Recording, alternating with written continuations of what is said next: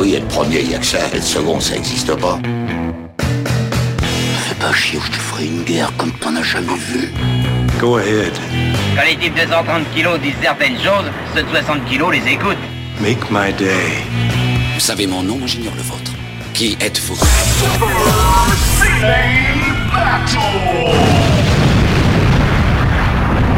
Le second, c'est un con. Super Ciné Battle, c'est le podcast où nous établissons le classement ultime du cinéma. Nous prenons vos listes de films que vous nous adressez pour les classer du meilleur au pire afin d'obtenir LA liste ultime.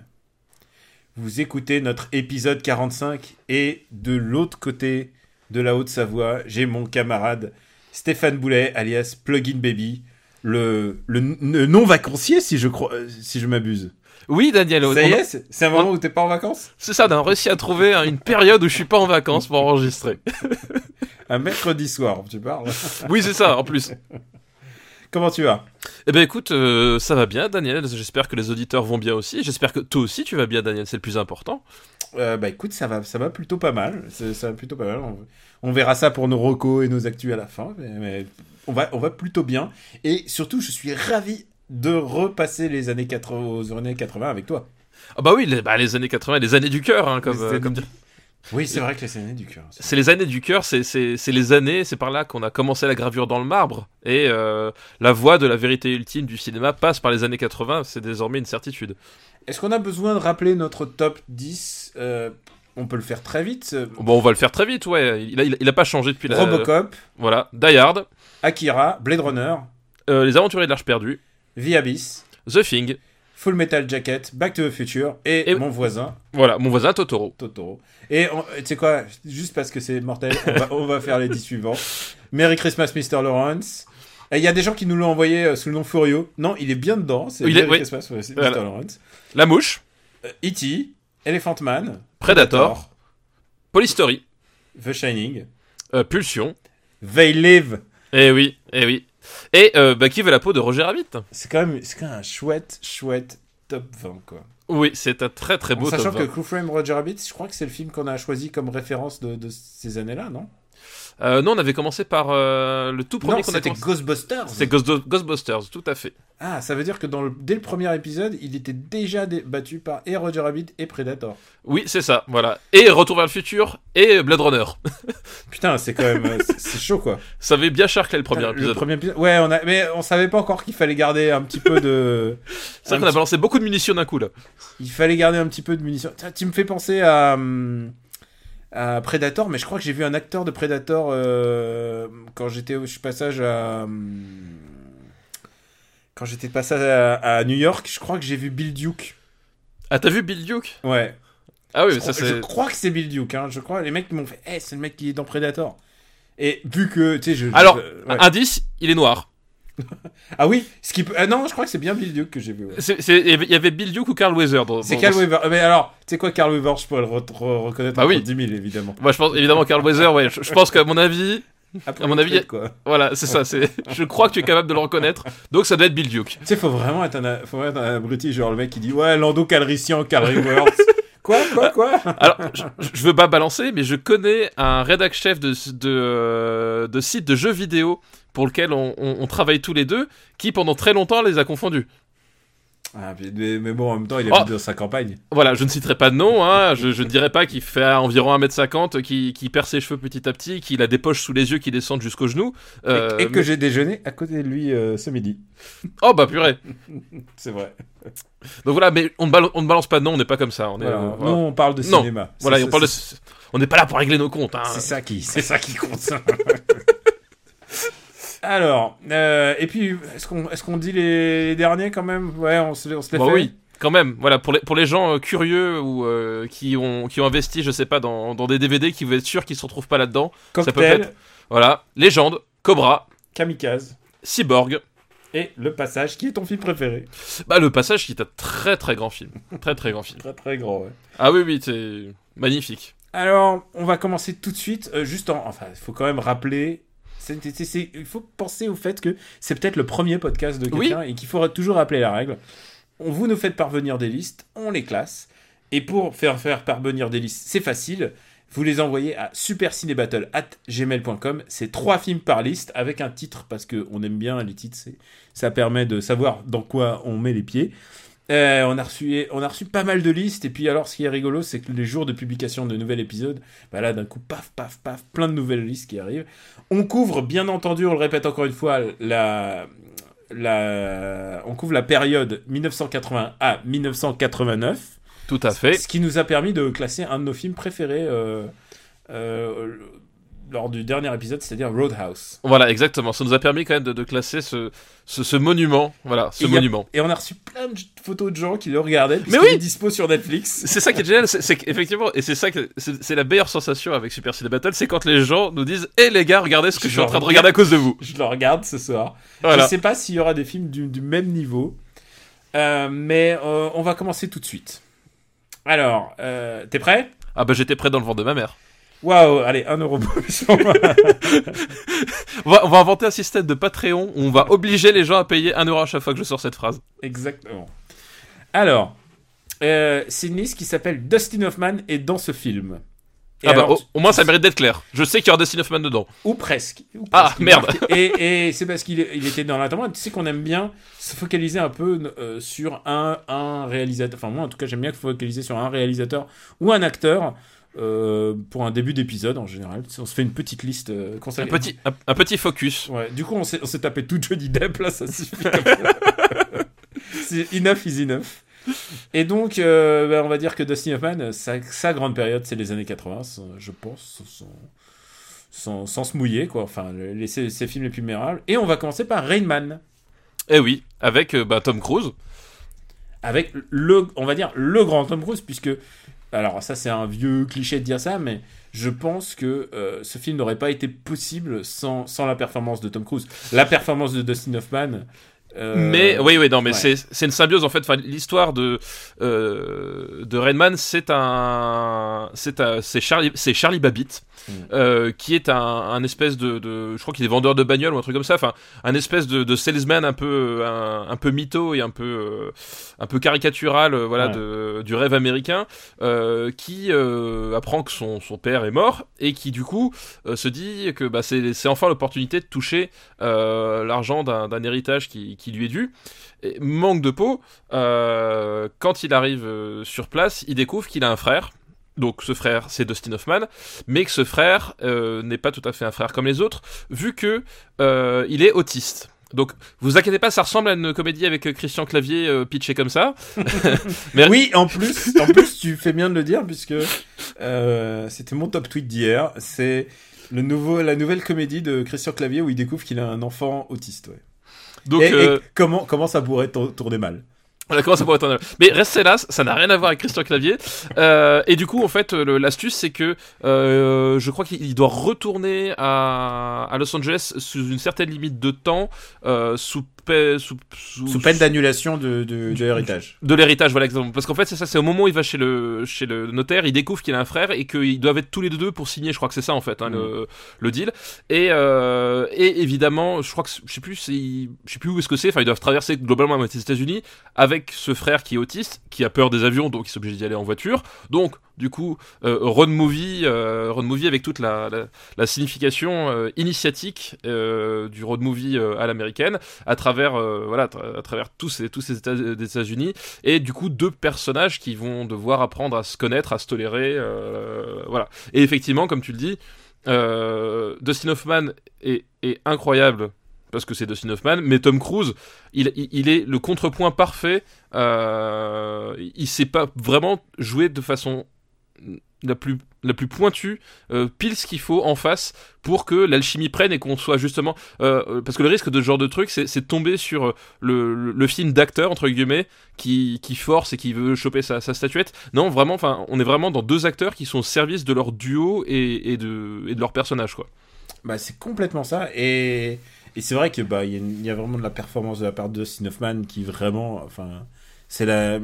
Je sais pas si c'est la fois où on a vu un, un acteur jouer un handicapé aussi euh, euh, aussi tôt dans le, enfin en tout cas de jouer de manière aussi réaliste parce que il faut le dire avant. euh, dans le cinéma, on, cachait, on cachait tout ce qui était, tout ce qui est euh, forme d'handicap.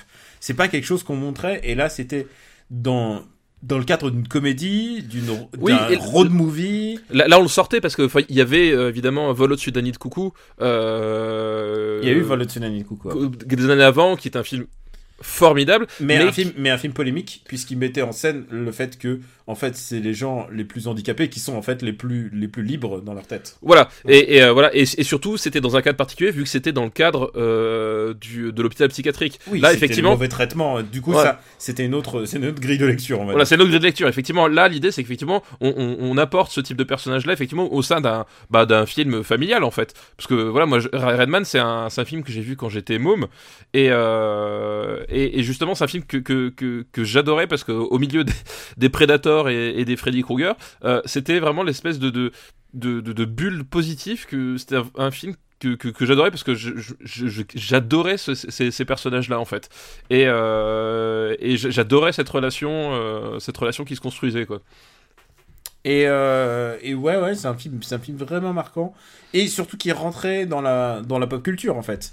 Puisque, à partir de ce moment-là, tu pouvais plus représenter les handicapés sans qu'ils aient euh, un, un truc de génie derrière. oui c'est ça c'est Voilà, en fait c'est voilà. Bah, bah comme, comme on, on l'avait dit, je crois, pour la, la, la, la cage aux folles, c'est qu'à un moment donné, le, euh, l'interprétation est tellement forte que du coup, c'est devenu des, des, des, des clichés de, d'écriture par la suite. Parce qu'effectivement, le, le, le personnage de Dustin Hoffman euh, est un autiste qui a un talent particulier. En fait, il a une relation, il a une mémoire extraordinaire, il a une relation au nombre qui est, qui est très particulière et qui est exploitée dans le scénario. Et du coup, effectivement, après, le cliché, c'était il est handicapé, mais euh, il est génial sur un aspect. Et le truc problématique, c'est que, ben, déjà, un, le handicap, c'est pas ça. Bon, c'est une première chose. Et deux, ça, ça- très souvent, c'est utilisé de façon euh, purement, comment dire, euh, euh, utilitaire, c'est-à-dire, euh, finalement, vous voyez, les handicapés, ils sont pas bons à acheter, ils ont un truc qu'on peut utiliser. Enfin, il y a, y a- y a- souvent, ce, depuis, ce, ce, ce, problème-là, c'est-à-dire euh, cette condescendance. Voilà, c'est- c'est-à-dire, ah, on a trouvé une, une utilité à notre handicapé, quoi. Il y, a un, il y a un peu de ça, mais moi, ça m'enlève pas le, le plaisir Ah bah, de, Dans, ce, dans ce film-là. Voilà, dans ce film-là, je trouve que c'est un peu moins présent. Enfin, c'est celui qui a lancé le truc. Après, c'est c'est toujours, toujours le truc, c'est qu'en fait, tous les films qui ont, qui sont tombés dans le panneau par la suite, euh, si on remonte le film, on remonte à, on remonte à Rainman. Mais je trouve qu'il est, qu'il s'en sort plutôt bien et que justement, enfin, euh, on voit justement que le, personnage de, de Tom Cruise qui va chercher à utiliser ce talent de, de son frère, euh, on voit que le film insiste bien sur le fait qu'au moment où il fait ça, c'est un comportement d'enculé, quoi. Et c'est le moment où Tom Cruise est vraiment, il a atteint une espèce de d'aura. Enfin, il est sorti quand même de Risky Business. Euh, Il a quand même eu une, une, une année assez, enfin, une période assez incroyable, quoi, à ce moment-là. Et c'est le moment où il s'impose un peu comme un acteur. Ensuite, il va avoir Born, Born euh, for Fourth of July, je crois que c'est un an après. Ouais, c'est ça, ouais, c'est la même période, ouais. Et donc, du coup, il, euh, tout d'un coup, il, il essaie de passer du statut de beau gosse un véritable acteur, quoi. Enfin, Voilà, c- ça a commencé avec la couleur de l'argent en fait, euh, aux côtés bah, de, euh, de euh, Paul Newman. de Paul Newman Ouais. chez Martin Scorsese. On, voilà, c'était, c'est- il essayait de faire oublier un peu justement ouais, le, le mec de Top Gun, euh, le, le mec de Top Gun quoi. Même Alors, si, même s'il reste toujours un belâtre très sûr de lui à chaque fois. bah oui, bah après de toute façon il va y revenir. Enfin je veux dire, euh, le jour de tonnerre, voilà, c'est, on, c'est, c'est- on reste un peu dans cette fibre là quand même. Hein. C'est clair. Et c'est un film qui a été euh, récompensé des, par une kilochier de euh, D'Oscar. d'Oscar. Et Oui. juste pour te dire, euh, ceux qui ont loupé l'Oscar du meilleur film, c'est Accidental Tourist de Laurence Kasdan, Ouais, euh, Les Liaisons Dangereuses, ouais. Mississippi Burning, dont, Ah, dont on a parlé de Alan Parker. ouais, de la- ah ouais, ah, j'ai, j'ai un très grand rapport d'affect avec Mississippi Burning. J'ai un grand affect de... On y Ouais. reviendra sans doute. Ah, et Working. Girl, je, je n'ai pas de rapport d'affect avec Working Girl. Ah ouais, Working Girl. Working Girl était dans la catégorie meilleur, euh, Meilleur Oscar film. de- Ouais. Ah ouais, c'est chelou quand même. Bah, c'était c'était cette année-là, mais bon après ce- qu'est-ce qu'il y, a- il y avait un poisson nommé Wanda la même année, il y avait quoi d'autre? Il y avait euh, Waouh, ouais, j'ai pas, j'ai pas les dates en, en tête, mais oui, d'accord, ouais, c'est, c'est ces années-là, d'accord. ah c'était la- l'année de la dernière tentation du Christ aussi. Ah oui, bon, ouais, le film, euh, film euh, polémique, euh, oui, c'était pas le film Oscar, hein, je pense, hein, du coup. Je crois que c'est pile l'année, donc ça doit être 89. C'est l'année où j'ai commencé à vraiment suivre les Oscars et les Césars et les Palmes et à comprendre le système et à m'intéresser à ça et de les mémoriser. Et donc, il y a la palme de cette année-là, et qui a été aussi Oscar du meilleur film, c'est Pelé le Conquérant. Et ça fait partie, ça fait partie des films complètement oubliés. C'est un film, c'est un film du danois. Euh, et, et genre, je crois pas qu'on ait- on l'ait eu dans une seule liste. et genre, genre, tu vois, c'est le moment où je me suis intéressé, c'est le moment où genre où tu sentais que c'était un peu le le creux de la vague, quoi. C'est ça. Pelé le conquérant. Ah oui, il faut, faut- faut s'en souvenir de celui-là, putain. Gorille dans la brume aussi la même année. Ah oui, bon, ça, Gorille dans la brume, moi, je m'en souviens. Bon, euh, où est-ce qu'on va mettre euh, Rain Man en sachant que, en sachant que Dustin a eu son, son Oscar, je sais pas si c'est le premier ou ça doit être le premier. hein. Ah, je sais pas si c'est le premier, mais euh, c'était un Oscar pour le coup mérité. Et, Ouais. et, et, et en même temps, c'est c'est pareil, ça fait partie des trucs. euh, après, tout le monde voulait faire sa performance aussi, quoi. Mais bon. Alors, est-ce que tu sais qui était, euh, qui était contre lui au meilleur acteur, meilleur acteur? Il y avait Tom Hanks déjà pour Big. Non, mais Tom Hanks, je, je crois qu'il est, il est d'office tous les ans, même s'il tourne pas de film. hein. Je crois que c'est ça le, le truc. Oui, et c'est le Meryl Streep et Glenn Close local. C'est Et d'ailleurs, d'ailleurs, cette année-là, il y avait Meryl Streep pour euh, Cry in the Dark. il y avait Gene Hackman euh, dans Mississippi Burning. Ah bah oui, Euh, enfin, oui, forcément. Qui est quand même assez marquant. On devrait le traiter bientôt. Bah, j'espère, ouais, parce que oui, il y a. Edward James Olmos pour Stand and Delivery, donc je n'ai pas vu. Ah oui, oh là oui, d'accord, ouais. Et Max von Sydow pour Pelé le conquérant. Et bah voilà, on y revient. Putain, je pense qu'on est le podcast qui a le plus parlé de Pelé le conquérant de toute Voilà. l'histoire des podcasts. Putain, et, Max von Sydow quand même. Quel Ah, acteur. Quel grand acteur. Quel grand acteur, ouais. On va, on l'a l'occasion de. Bon, années 80 encore, c'est sa grande période, on va en. Ouais, il y, a- il y a pas mal de choses à en dire. Euh, où est-ce qu'on met alors euh, Rain Man Où est-ce qu'on met Redman euh, Poum poum poum poum poum. Moi, Redman. hmm, Où est-ce que je mettrais ici Moi, je le mettrais bien au-dessus du nom de la rose. 24. Euh, Écoute, ça me va complètement. Et ben voilà, parfait. C'est c'est vraiment genre pinpoint Rain Man.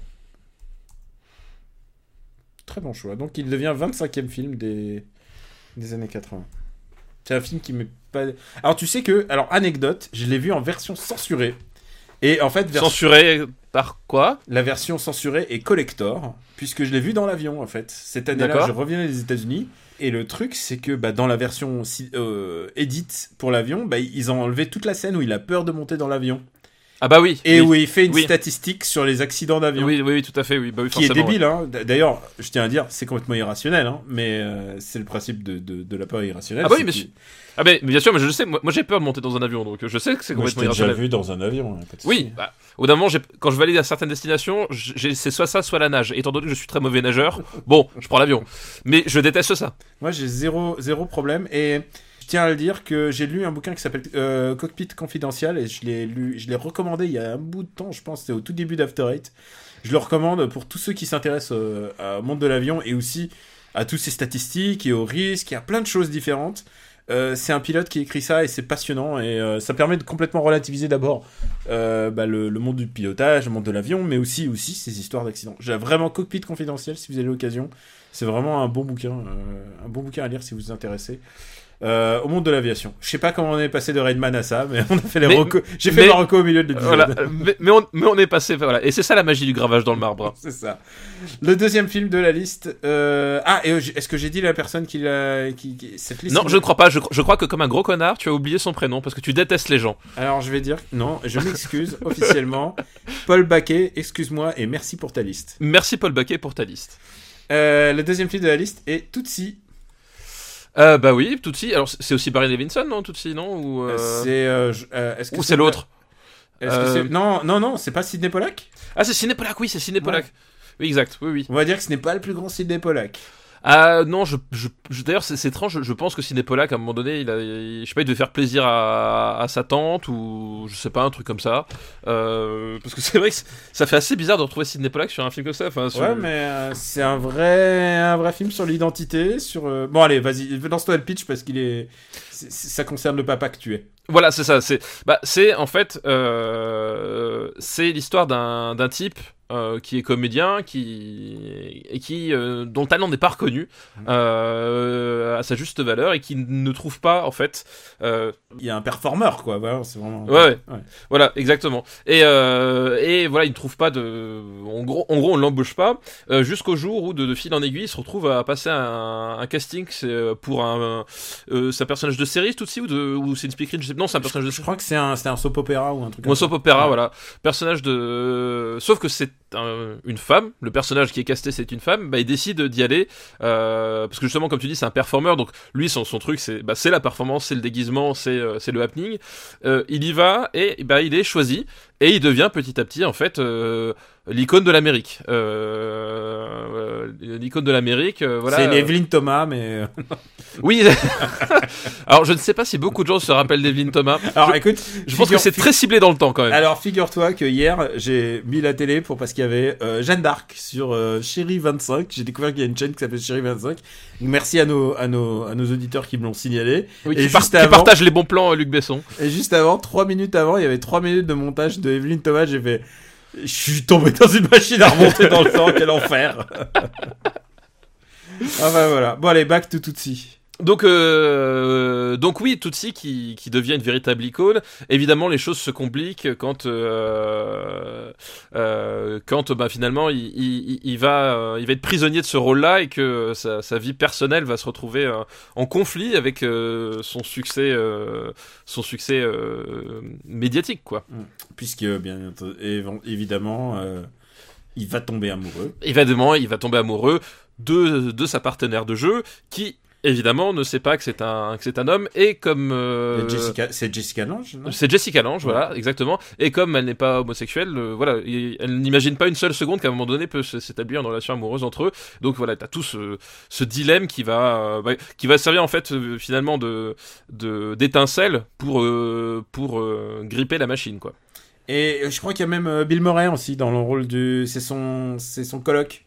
Ah oui, exact, exact, tout à fait. Un film avec Bill Murray tout de suite, tout de suite mieux, mieux. Ah bah c'est- tout de suite un voilà c'est tout de suite dans le gravage dans le marbre c'est la, la pastille Bill Murray est très importante quand même malgré, malgré tout. Alors, euh, comment tu te situes? Est-ce que tu aimes ce film? Bah c'est un un film euh, j'ai- honnêtement je l'ai pas revu depuis des années Ah bah ça, je suis sûr que tu l'as pas revu. voilà euh, c'est un film que j'aimais bien mais sans plus enfin voilà euh, je trouve que c'est un film qui restait beaucoup euh, coincé sur son sur son idée de départ et qui euh, bout mais qui en moment, fait ça, ça se tasse un petit peu. quoi. Voilà, et qui n'en fait finalement pas grand chose, qui n'en fait finalement pas grand chose parce que euh, quelque part t'aurais eu beaucoup de choses à dire sur le fait qu'un homme soit obligé de se déguiser en femme pour obtenir un rôle, déjà, parce que bon, on connaît un peu la, la place de la femme dans, dans la machinerie euh, euh, hollywoodienne et dans le star system. Euh, ça fait un peu le monde à l'envers malgré tout ce genre de pitch et finalement euh, c'est pas du tout abordé. C'est peut-être, c'est peut-être le, le problème de tous ces, tous ces films qui nous montrent euh, l'angle de bu bu bu bu, je suis un acteur et je suis opprimé, alors que le monde des actrices est quand même, était quand même beaucoup, Oui. beaucoup plus compliqué, quoi. C'est ça exactement, c'est un, peu finalement le, le- euh, quand, tu, quand tu prends un peu de recul dessus, c'est un, peu what the fuck de se dire que un, un acteur homme est obligé de se faire passer pour une femme pour trouver un rôle, alors qu'on sait très bien que en- même encore aujourd'hui, la, la vie d'actrice, euh, c'est pas forcément euh, et que c'est compliqué jours. pour les actrices, euh, puisqu'en plus il fait, il fait quelqu'un de plus âgé. Euh, c'est compliqué pour les actrices plus âgées, quoi. Voilà, donc euh, et ça il n'en fait rien du tout. Enfin vraiment c'est euh, c'est même c'est même je pense que ça, leur- ça- bon c'est une autre époque, ok c'est c'est 82 hein. Donc mais euh, ça leur a même pas frôlé l'esprit et mais tu tu sens que voilà ça- la situation de départ euh, ça leur plaisait parce qu'ils imaginent bah forcément Dustin Hoffman en, en femme euh, d'un point de vue jeu tu- il y a plein de choses à faire mais ça, ça stagne et puis bon ça se finit un peu mollement avec euh, avec euh, avec le- la, la grande scène à la c'est ce que j'appelle le moment Bill Clinton euh, du, du confessionnal. euh, euh, non mais c'est ça. C'est Je vois totalement ce que tu veux dire. moi moi moi je, je sais pas vous mais mais je moi je dis la vérité. voilà moi je, je sais pas vous mais moi à l'époque quand j'ai découvert ce- cet aspect de la société américaine parce que c'est vraiment très ancré chez eux cette espèce de bon plus maintenant avec Donald Trump hein, mais euh, euh, cette espèce de de euh, comment ça s'appelle de, de culpabilité euh, surdéveloppée ce rapport à la à la vérité qui était très ancré moi j'ai découvert ça avec Bill Clinton quand il avait fait son sa confession euh, en direct à propos de Monica Lewinsky et ça m'a tellement marqué que voilà, j'appelle ça maintenant les moments Bill Clinton, c'est-à-dire le moment où le, le- le personnage euh, euh, euh, se, se fait, fait son mea culpa médiatique et qu'on lui pardonne parce qu'il a dit la vérité. C'est Voilà. c'est l'instant podium, quoi. Euh, oui, voilà. Sauf que Bill Clinton, ça fait un peu plus, tu vois. Oui, c'est vrai que c'est mieux que Belvar. euh, voilà. Boulevard. Bon, voilà, j'aime bien Paul mais tu vois, bon, euh, d'un point de vue. euh, Alors, et oui, et effectivement, il y a un rapport à la vérité. Et la fin est un peu gnangnan violent. Oui, c'est ça, ça, ça, ça, ça, ça tombe, c'est gnangnan. Du coup, euh, euh, voilà, comme dit, c'est, c'est au-delà de la situation de départ, ça va pas beaucoup plus loin. Et puis bon, euh, Sidney Pollack, enfin, j'en avais dit énormément de bien quand on avait fait les trois jours du Condor. Euh, là, bon, clairement, je, pense qu'il a dû rester une bonne partie de son tournage sur sa chaise en faisant ouais, c'est bon, voilà quoi. Et euh, ouais, moi c'est un film que je trouve intéressant, ne serait-ce que pour euh, la démarche, c'est-à-dire vraiment de transformiste, et pas qu'en termes d'acting, mais en termes d'acceptation en fait de ce genre de choses. Euh, même si quand même euh, Dustin Hoffman est montré est montré comme une victime quoi complètement du, du- de ce système et ça moi ça m'agace un petit peu quoi Oui, non, mais c'est ça, euh, c'est. il est contraint et forcé pas parce qu'il aime ça mais parce qu'il est contraint et forcé il Ouais, prend c'est ça. goût après mais euh, mais je, je, je suis pas Oui, c'est un rapport Voilà. qui est vraiment très très curieux. Enfin, qui, qui c'est un, choix qui est vraiment finalement très curieux. Et comme dit, qui, pff, ils en font pas grand chose. Enfin, c'est escamoté complètement. Et puis bon, voilà, l'amourette et tout. Enfin, bon, c'est ça, ça te passe ton, ton dimanche soir, quoi. Ouais, et sa vision du sexisme est, on va dire, très datée années 80, on va dire. Euh, oui, oui, bah, oui, oui, oui, oui, euh, tout va, tout va bien, Madame la Marquise. Ouais. Euh, où est-ce qu'on le met? Euh, où est-ce qu'on le met Où est-ce qu'on le met euh, Tu vois, genre, mes yeux se sont posés sur Year of Dragon, c'est impossible que ça aille au-dessus de Year of Dragon. Ah non, bien sûr, ah, non mais ah, évidemment. Euh, Tu vois, je vois... moi, je, moi, je préfère Black Rain. Je préfère, euh, je préfère. Euh, euh, Je préfère Superman 3. Euh... Oh, je te trouve un peu dur quand même. Euh, Ouais, mais je préfère regarder Superman 3 que ça. Euh... Ouais, écoute, je vais te le laisser, tiens. Euh, tu me laisses... sous- alors, au-dessus de Batman, quand même? C'est toi. Ouais. hein. Allez, en dessous de Batman, voilà, comme ça, on- tout le monde est content. Ça reste quand même une bonne place considérant les années 80, quand même. hein. Oui, voilà, c'est pas non plus. Non, mais le pire, c'est- un, c'est pas un, un mauvais film. Parce Mm. que euh, voilà, Dustin Hoffman est- joue très bien, Mm. même Jessica Lange, enfin, elle a quand même du charisme. Euh, Elle a eu son Oscar, figure-toi, pour Bah euh, oui. meilleure, meilleure supporting actress. Puisque c'est le moment trivia et que les années 80 nous, nous le permettent, euh, devine, euh, Tootsie donc n'a pas eu le, le prix du l'Oscar du meilleur film. Qui l'a eu Alors, ce n'est- pas Missing. Euh, attends, c'est j'ai le droit au candidat? Non, si je pense que j'ai le droit Non. au candidat, c'est trop facile. C'est pas, Ver- c'est pas Attends. Verdict. Et alors, je t'aide. Ce n'est pas un film de Spielberg de cette année-là. Euh, il Ce est en pas- compétition pour le. Ce n'est pas E.T. Ouais, ouais, ouais, 82 c'était E.T., mais il, il- je sais même pas qu'il était en compétition parce que. Ah ouais, il était en compète. Alors attends, 82, qu'est-ce que ça peut être euh, Alors, je vais, dire, je vais te dire, c'est un biopic, le genre le parent des biopics modernes, quoi. Ah, euh, oui, c'est. Euh... Attends, 82. Donc attends, non, c'est les Oscars 83. Ouais, Ah, du coup. exactement. Oui, parce que oui, je- souvent je me fais avoir quand je réfléchis. Oui, oui, euh, non, mais. euh, c'est- les Oscars 83. Eh ben, je Euh, te dis, c'est- il a gagné. c'est- c'est le truc avec comment ça s'appelle euh, ah le Je vais te dire un truc, l'acteur a eu le meilleur, le meilleur, l'Oscar du meilleur acteur, meilleur réalisateur Oui, et, me- et meilleur film. Gandhi, c'est Voilà. ça?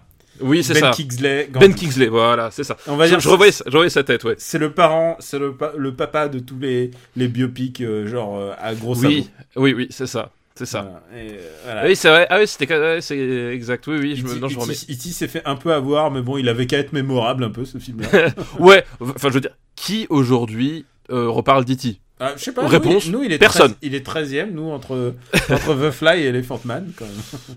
Oui, c'est un peu sordide pour le pauvre E.T. arrivé. Et le dernier film de sa liste est, alors une surprise, c'est L'été meurtrier, avec François de Cluzet, parce que François Cluzet, c'est un peu le Dustin Hoffman français, c'est bien connu, nous a-t-il précisé. Ah bah alors ça, c'est- Euh, il y a proximité physique, euh, Ouais, peut-être. Il y a un, il y a un truc. Il y a possibilité physique. Euh, euh, donc, euh, L'été meurtrier, euh, c'est un film avec Isabelle Adjani, on en revient, Isabelle Adjani, et surtout Alain Souchon, dans le rôle de Pimpon, parce qu'il est pompier et que globalement, tout le monde au village, parce que ça se passe en fait dans un, dans un petit village, je crois que c'est le sud de la France, dans mon, Ouais. dans mon souvenir, où, Je crois, ouais. Ou euh, voilà, ou, ou Dustin, euh, Dustin Hoffman, putain, Alain Souchon euh, et, et, et, un, et un pompier, puis tout le monde se fout un peu de sa gueule et débarque un jour Isabelle Adjani qui, qui est Isabelle Adjani, euh, voilà, à savoir une femme euh, euh, magnétique, euh, superbe, voilà, et que qui Ah fait bah, tourner toutes les têtes, hein, En 83 et au summum de sa, de sa jeunesse et de voilà. Ouais, et de sa beauté, et elle est un peu vénéneuse aussi, enfin son même pas qu'un peu, elle, elle est carrément manipulatrice, Mm. elle est carrément manipulatrice, et évidemment, Ah, bah, c'est une allumeuse. hein. c'est ouais non mais même, même plus que ça enfin c'est vrai euh, c'est vraiment il y, y a un truc vraiment vénéneux dans, dans le personnage euh, qui, qui est entretenu jusqu'au bout. En fait tu sais pas trop euh, à, que- à quel moment euh, à quel moment elle est sincère ou pas. Enfin vraiment il y a un truc c'est pas vraiment l'histoire qu'elle trimballe au début mais il y a elle est consciente de son magnétisme elle l'utilise et donc ça va influencer évidemment ce, brave pimpon euh, euh, et son espèce de d'amour pour elle et de sentiment en fait de jalousie par la suite va l'emmener sur une pente euh, largement plus que glissante euh, puisque voilà enfin tout est dans le titre on va dire C'est oui voilà c'est c'est une succession. Alors c'est une adaptation d'un roman et, et c'est oui c'est succession de d'histoires sanglantes et et alors je tiens maintenant que tu parles de Isabelle Adjani c'est vrai que je tiens presque à m'excuser auprès de Possession qui a, qui a un peu pris euh, Oui, c'est vrai, ouais. pour ce film aussi mais ce film aussi a été un peu euh, c'est que elle elle allait vers des rôles comme ça c'est-à-dire des rôles euh, borderline qui, qui ont fini par orienter son style d'acting et le rendre un peu irritant sur d'autres films en fait. Oui c'est ça parce que en plus ça là a enfin, cristallisé son style de. de- ça a cristallisé ouais parce que euh, moi c'est un film que j'aime bien l'été meurtrier en fait jeu. Je l'ai Euh, vu- Je l'ai vu trop jeune et ça m'a un peu traumatisé. Oui, c'est bah euh, moi je euh, oui c'est sûr que c'est en plus c'est très étrange parce que euh, t'as cette espèce d'ambiance à- à- faussement Marcel Pagnol et en fait c'est en fait, hyper il y a glauque des scènes de viol, Ouais, ouais, a c'est- scènes de, de meurtre. c'est hyper glauque et surtout genre Souchon c'est genre c'est c'est enfin c'est un type complètement affable enfin je voilà enfin quand tu quand tu tu, tu, le vois euh, dans interview sur scène euh, partout enfin genre c'est le et c'est pour ça qu'il a été pris aussi c'est que c'est vraiment le dernier type au monde comme Dustin Hoffman d'ailleurs il y a une cohésion avec euh, avec les chiens de paille Ouais. Euh, il y a vraiment parce que Dustin Hoffman c'est pareil c'était un, un genre parfait de l'Amérique Alain Souchon c'était un peu ça il a été pris pour ça c'est que jamais à un moment donné tu, tu le vois dans ce type de personnage là euh, qui, qui, qui va complètement dévisser euh, et qui va devenir un, un, un meurtrier euh, euh, plus que enfin, carrément froid en fait à la fin il est, il est genre complètement déshumanisé quoi Bah ouais, ouais. Et en plus, il y a un truc avec ce film, c'est que non seulement tu disais il se passe dans le sud, mais en plus. Euh, Il y a une chaleur qui se dégage et en Oui. fait il semblerait que pendant le tournage en fait c'était caniculaire et, et ça se voit en oui fait ça se ressent oui ça, se- ça, ça, se se ressent quand tu vois quand tu vois deux Galabru tous suants. Euh, Ouais. Ils sont tous ils sont tous en, en nage quoi. C'est Ouais, vraiment un film qui me met mal à l'aise physiquement. Ouais, exactement, ouais, c'est ça. C'est vrai qu'il y a, y y dans, la, dans la photographie un, un, un truc très pesant, très. euh, On l'a pas dit, c'est réalisé par Jean Becker. euh, Oui, Jean voilà. Becker, exactement. Et, et ouais, c'est un film que que, que, que, que j'aime bien. Alors, je j'ai pas revu depuis très longtemps, mais je, je trouve que le souvenir que j'en ai, c'est que c'est un film qui qui vraiment te te, te happe vraiment assez vite par justement euh, pas par le par les par les, les effets tout de suite mais par les, les, petites touches qu'il y a au tout début. Tu sens que dès le début il y a un truc qui est assez étrange. Tu tu t'arrives pas à mettre le doigt dedans. Et en fait au fur et à mesure que ça devient plus explicite tu tu tu t'es entraîné dedans et t'as t'es happé. Enfin c'est un il a un, il a un caractère vraiment enfin j'ai trouvé que moi il a un caractère vraiment hypnotique. Et pour le coup ça s'inscrit vraiment enfin dans le dans le parcours de ces personnages quoi.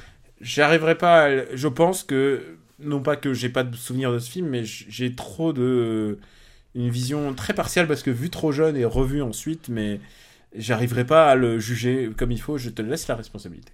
ah bah écoute euh, euh, donc Et- je, et je classe tout seul c'est ça je te, je te dis juste si mon impression, mais vas-y classe-le. Euh, moi, l'été meurtrier, je le mettrais, je le mettrais. Tu vois, tu me parles de possession. Est-ce que où est-ce que tu le mets par rapport à possession? Euh, possession, où est-ce qu'on l'avait mis J'ai Il est 85e maintenant. euh, 85e. Moi, je le mettrais au-dessus. Moi, je le mettrais euh, au-dessus du tombeau des lucioles. Il est où ton euh, Ah, juste sous Nostalgia, qui est un Ouais. autre film malaise alors. Ouais, c'est ça, exactement. Bah écoute, Mais- euh, ouais. Pas pour les mêmes raisons, mais voilà, moi ce- je mettrais dans, dans, dans, ce- dans, ce- dans ce, dans ce coin-là. Bah écoute, je pense que tu as une très bonne idée, je te, je te, je te suis. Ma mémoire te suit, là, en l'occurrence. Mais c'est un film vraiment qui me provoque vraiment un... Tu sais, c'est comme le vieux fusil, quoi. Oui, mais à mon sens, c'est enfin c'est la, la raison d'être mais du film. Euh, et et et je pense que l'été meurtrier fonctionne d'autant mieux que euh, que c'est très banal et que justement le le, cadre, la façon dont c'est posé, il y a euh, y a un côté vraiment très banal quotidien et euh, qui, qui là pour le coup sert à vraiment ancrer le malaise voilà.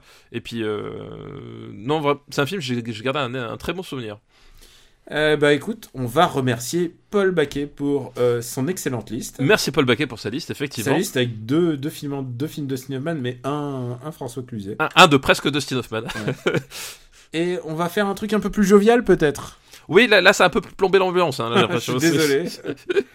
et bah, c'est une liste qui nous est envoyée par un ami du show, et on salue bien fort Pascal Sontag, Ah, mais merci Pascal, effectivement. Que j'ai écouté dans le, le podcast ABCD. euh, qui- Voilà.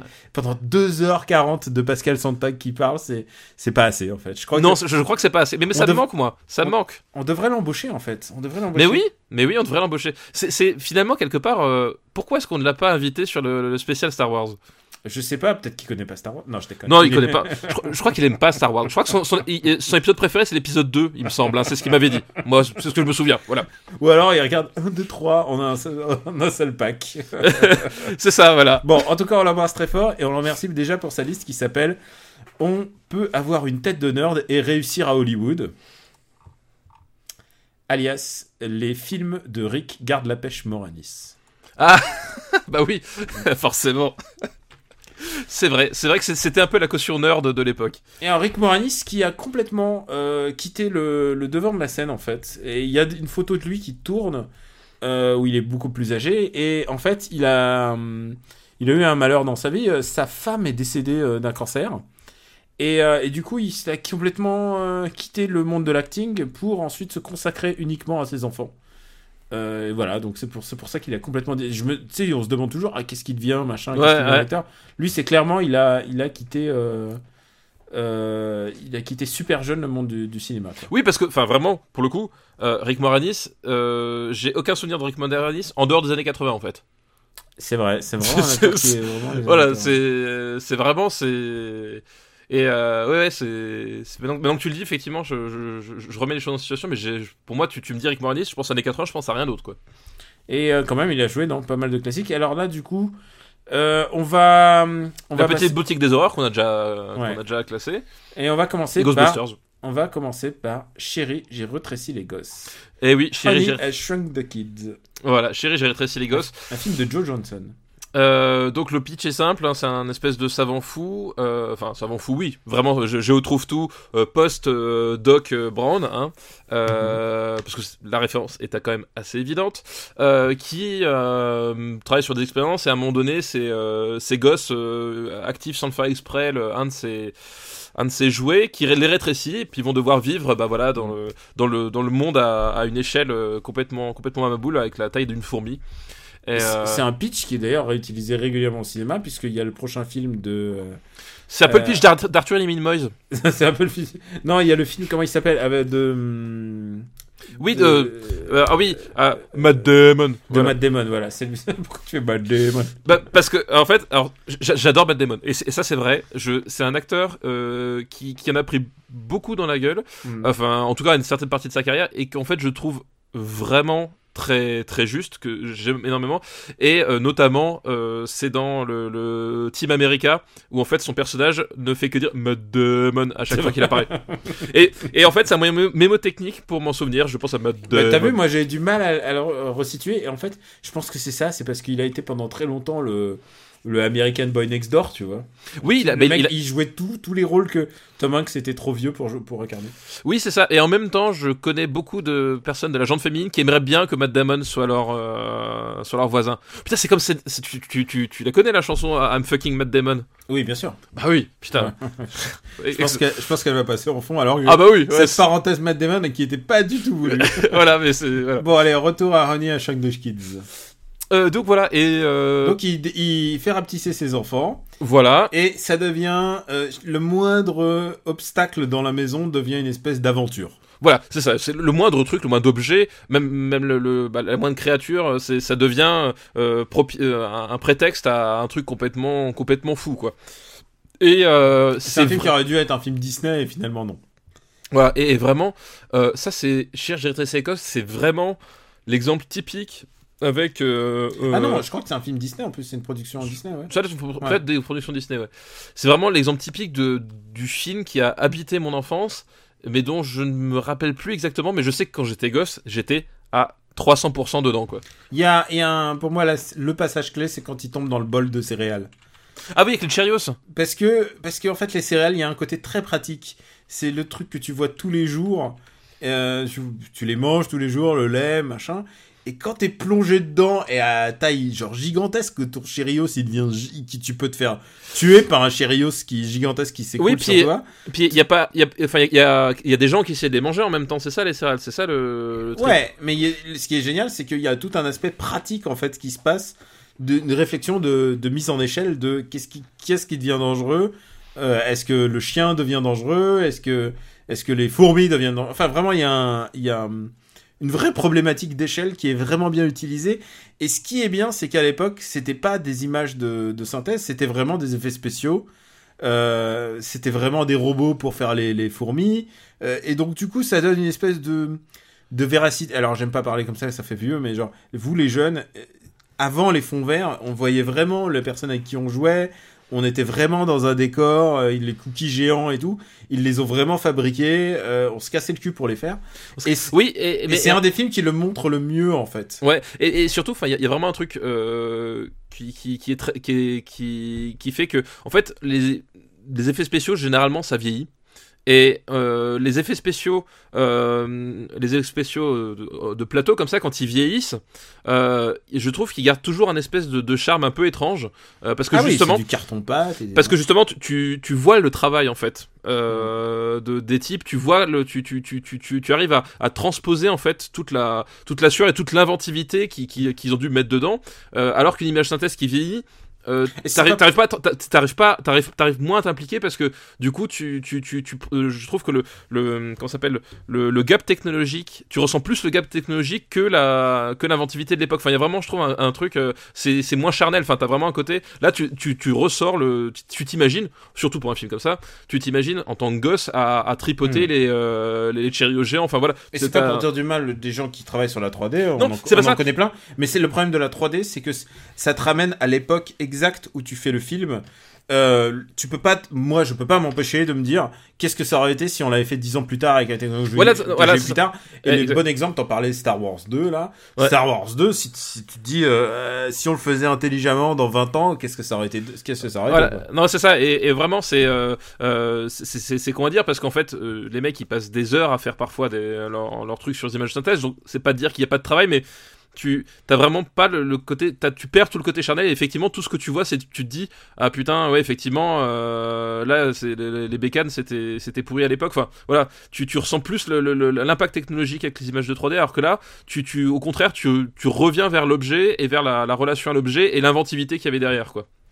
Et c'est un film qui est plutôt rigolo et je pense que et surtout pour les enfants. euh, c'est Ah mais moi Ghost, moi Ghost c'était un film que j'adorais. Genre, c'est un film que tu peux montrer sans aucun problème à tes gosses.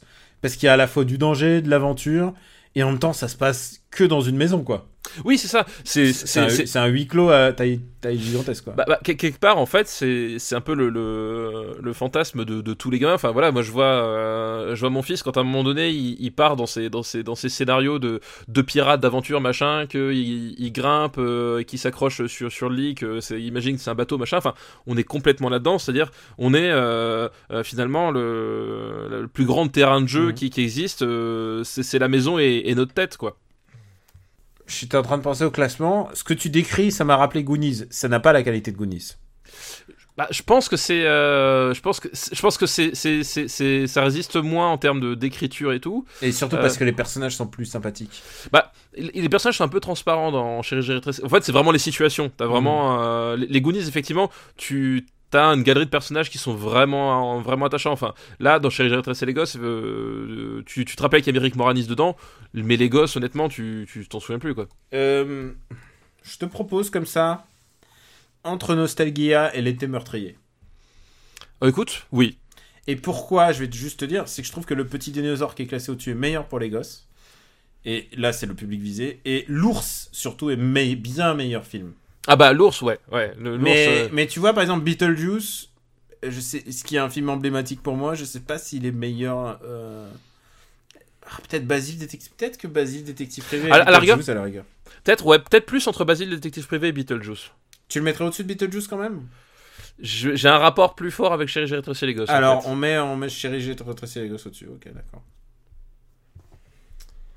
Je suis en train de réfléchir à ce qu'on est en train de dire. T'es sûr? Euh, Parce que c'est irrémédiable. Hein. Moi, je mettrais, je mettrais quand même, Ah, c'est gravé dans le marbre, là. je mettrais quand même au-dessus d'Amityville et euh, euh, au-dessous de Beetlejuice. Beetlejuice est plus fort quand même. Écoute, moi, ça ne me choque pas. Bon, voilà. Et ça te fait plaisir, Daniel? Ouais, ouais. Parce qu'après, tu, tu te lamentes pendant deux semaines et tout. euh, non, non, c'est c'est beau.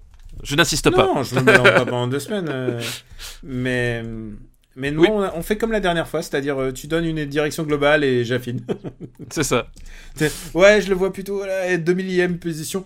Ouais, je crois que t'as dit top 3. c'est ça. Et finalement, à la parution de la liste, il est numéro 1. Alors, deuxième film de la liste de Pascal, c'est SOS Fantôme 2. Bah oui, donc la Suisse de SOS Fantôme. euh, pour ceux qui suivent, euh, c'est bien. Euh, Merci, bravo. Heureusement Alors, que vous êtes là. Ghostbusters 2, un film qui que j'avais adoré à l'époque. Euh, donc ouais, SOS Fantôme 2, euh, c'est celui avec le, le slime donc. Euh, C'est ce... Non, c'est celui, c'est surtout celui avec Vigo. Oui, avec Vigo. Donc le. c'est- Alors c'est quoi euh, Je sais plus. C'est un barbare. euh, C'est un barbare des steppes. euh, Des steppes, un truc comme ça. Il, il vit dans un tableau. euh, Voilà. Enfin, c'est toujours une histoire de malédiction. Qui Et- était joué par un, un, act- un, casque- un cascadeur, euh, catcheur euh, allemand. Eh oui. Il a la tête de l'emploi. Et la tête de l'emploi. Et d'ailleurs, c'est un, un truc assez mythique, puisqu'en fait, il a joué que dans un seul grand film. C'est son- vraiment son seul euh, grand film. Et, et ensuite, il a un peu disparu. Et il y a un, un article extraordinaire, je le mettrai peut-être en lien, mais un portrait très très très long sur qu'est-ce qui est devenu Vigo. Et, et c'est vraiment un, un très très grand article. C'est dans le New York Times. Et il faudrait que je, je retrouverai l'article, je te retrouverai le lien, et vraiment c'est fascinant. Si tu t'intéresses un peu à, à Ghostbusters 2 et à ce qu'on va dire, bah vraiment euh, ça vaut le coup de, de le voir. Bon allez, back to Ghostbusters 2. Ouais, parce que Vigo, c'est vrai que moi j'ai des souvenirs le, de, de, de scènes assez traumatisantes. Le, le tableau, le tableau, c'est genre euh, le- quand le tableau prend vie. Enfin, il y a, y, a, y, a y a des moments euh, où j'étais vraiment plus terrorisé que dans le premier en fait. ah, Euh, il fait beaucoup plus peur celui-là. Ouais, ouais, il y a Le vraiment premier, des trucs. comique.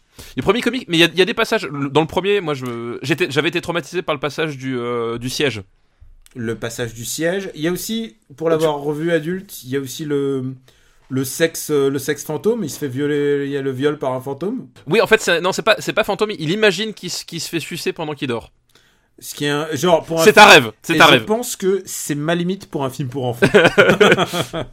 Oui, je pense que ça, alors- s'ils auraient pas dû. Oui, ils auraient pas dû. Et en même temps, Ça Euh, n'apporte absolument rien au film. En- mais en même temps, euh, je pense que la- les, les enfants se font pas la. Enfin, moi je l'ai pas fait. Et puis même, euh, honnêtement, tu, tu, tu, tu, tu penses tout de suite à la fellation parce que bah, tu t'es déjà fait tailler une pipe. Mais quand t'es môme, tu, tu, tu vois, tu, tu, tu comprends pas forcément le truc. Enfin, c'est-à-dire que euh, t'as pas un côté explicite en fait. Tu vois ce que je veux dire, quoi. Oui, et là, c'est tellement explicite, c'est très bizarre, quoi.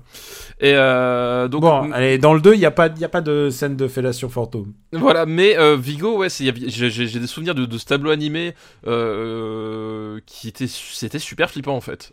Ah, Vraiment, le, genre, le tableau Vigo, là, il m'a il m'a foutu les boules. Et c'était super flippant et, euh, et c'était quand même un film que je trouve très, très étrange au, au global parce que euh, il est vachement plus creepy mais en même temps euh, il est plus poussif aussi je me rappelais qu'il y avait des, des- des passages qui, qui m'intéressaient moins enfin il y avait un truc tu sais c'est vraiment enfin c'est vraiment un film qui qui, bah, déjà qui a pas la qualité d'écriture du premier Et puis ils l'ont Euh, fait parce que pour la thune, là. Ils- voilà. Vraiment, genre, ils l'ont ils l'ont jamais, ils l'ont jamais nié. Voilà. tu, tu, tu sens que c'est, c'est, c'est, c'est- ça n'a pas la qualité d'écriture du premier, qu'il n'y a pas le, le sens du rythme, de la, la vanne, c'est, c'est pas pareil. Et, et plein de moments qui sont un peu poussifs quoi. Et même, euh, et même Rick Moranis, c'est pas très fun dedans en fait, dans celui-là. Ouais, je, je me rappelle même plus trop de, de, de, de Rick Moranis dans celui-là. Qu'est-ce qui- Je, je sais plus trop ce qui lui arrive à son personnage. euh, Mais c'est c'est vrai que ça. Enfin, Il est beaucoup plus drôle dans le 1, simplement. oui, voilà, il est plus drôle dans le 1, mais tout le monde est plus drôle dans le 1. En fait, ça, c'est c'est vraiment un film. euh, Ouais, un film très très étrange. J'avais bien aimé parce que bah, c'est toujours SOS Fantôme, machin. Ah, Je suis- mais- Je suis sûr que c'est le genre de film sur lequel plein de gens disent Oh là là, il faut le redécouvrir aujourd'hui. Je pense que s'il faut le redécouvrir aujourd'hui, c'est à cause de, des flips que nous a, de Vigo, quoi. Oui, non, c'est ça. Oui, oui, exactement. Ouais, c'est c'est c'est vrai que les scènes de Vigo étaient très très fortes. Euh, putain, ça sa gueule qui sortait du euh, du tableau. Enfin, c'est quel traumatisme. Mais euh, mais voilà, c'est un film que voilà, je, je, je garde un souvenir assez euh, assez mouif quoi. Euh, évidemment, ça va moins haut que Ghostbusters premier. Où est-ce qu'on va le mettre? Pouf pouf pouf. Tu vois, je regarde Superman 3, déjà ça va au-dessous de Superman 3 pour moi, c'est sûr. Euh, Et ça va au-dessous de Bloodsport pour moi. euh, et ben écoute, ça va en dessous de The Blob. Quitte, quitte à parler de slime. euh, C'est vrai. Euh, très... Oh, très bien vu. Très, très Oh, oh, t'as vu ça? Vu? Argument, argument, pertinence, pertinence. Oh, oh, oh. Ah ouais, là, c'est le masque et la plume, là, mon pote.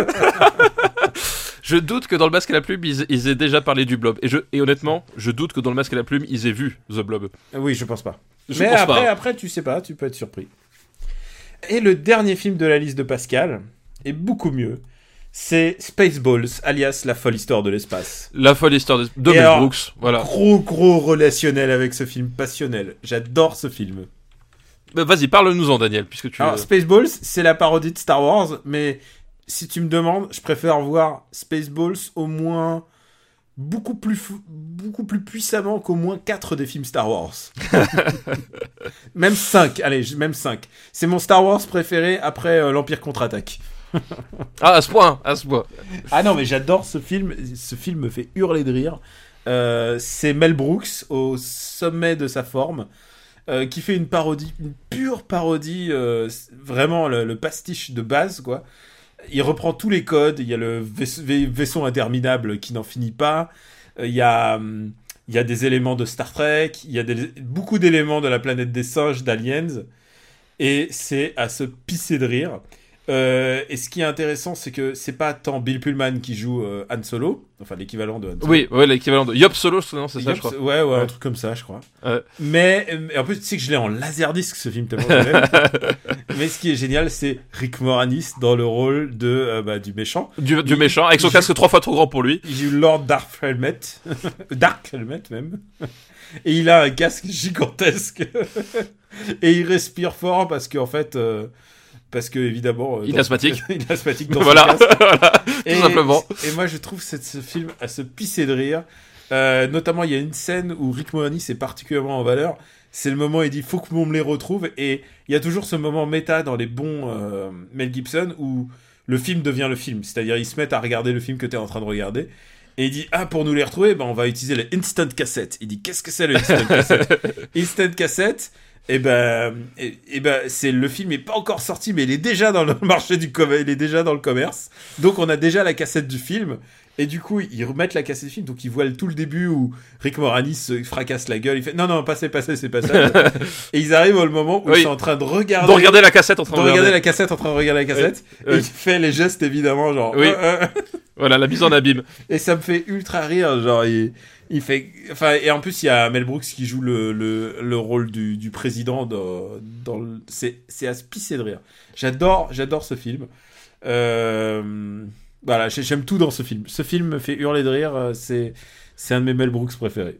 Bah, moi j'ai un rapport un peu moins euh, enthousiaste quand même avec euh, la folle histoire de l'espace, c'est-à-dire qu'il y a, bah, comme tu, me dis, il y a- des passages qui sont, qui sont vraiment tordants, et il y en a d'autres, et c'est un peu le problème que j'ai avec euh, beaucoup de, parodies vraiment full premier degré comme ça, américaines, c'est que je trouve ça assez inégal en fait.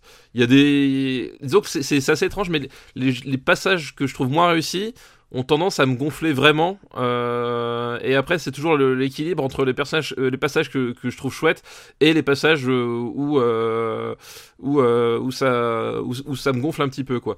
Donc et c'est c'est pour ça que je, trouve le film qui est globalement, globalement chouette, mais il y a toujours des passages un peu, un, un peu, un, un peu Alors moins évidemment, c'est le problème, c'est le problème de ces de ces films à multi-gag tout le temps, c'est qu'évidemment il y en a des moins chouettes que d'autres. Il y a des moins chouettes que d'autres. Et c'est euh, moins drôle que. euh, Et, et en fait, le, le- le souci, c'est que euh, Ouais. ce, ce type de film-là vit beaucoup pour la parodie, pour le gag en lui-même, en il fait. faut Et- connaître Star Wars. C'est indispensable de connaître Star Wars. C'est indispensable de connaître Star Wars et et, et en fait finalement le, le, récit qu'il y a autour, enfin il- j'ai du mal à l'apprécier en tant que film indépendant. Tu vois ce que je veux dire? Enfin c'est euh, ça aurait pu être des des sketchs de Saturday Night Live avec Mel Brooks que euh, finalement ça, ça aurait pas été bien différent contrairement à Ghostbusters par exemple où ils sont fait chier d'intégrer ça vraiment dans une dans une narration tu sais euh, Mm. euh, beaucoup plus imbriquée et un film qui existe euh, même en dehors de, de ses blagues et de ses références quoi. Mais il y a, enfin, ce film fait, me fait hurler de rire. Vraiment, je vous engage à le regarder, surtout si vous aimez Star Wars et en VO si c'est possible, parce que vraiment, il y a, vraiment, il y a des blagues, mais euh, qui me font hurler de rire jusqu'à aujourd'hui encore, quoi. Moi, je, moi, j'ai jamais vu en VO. Euh, C'est vrai? bah, comme beaucoup de Ah donc, films. euh, donc, donc quand il dit, il dit Come the desert, il dit quoi? Passer le désert au peigne fin?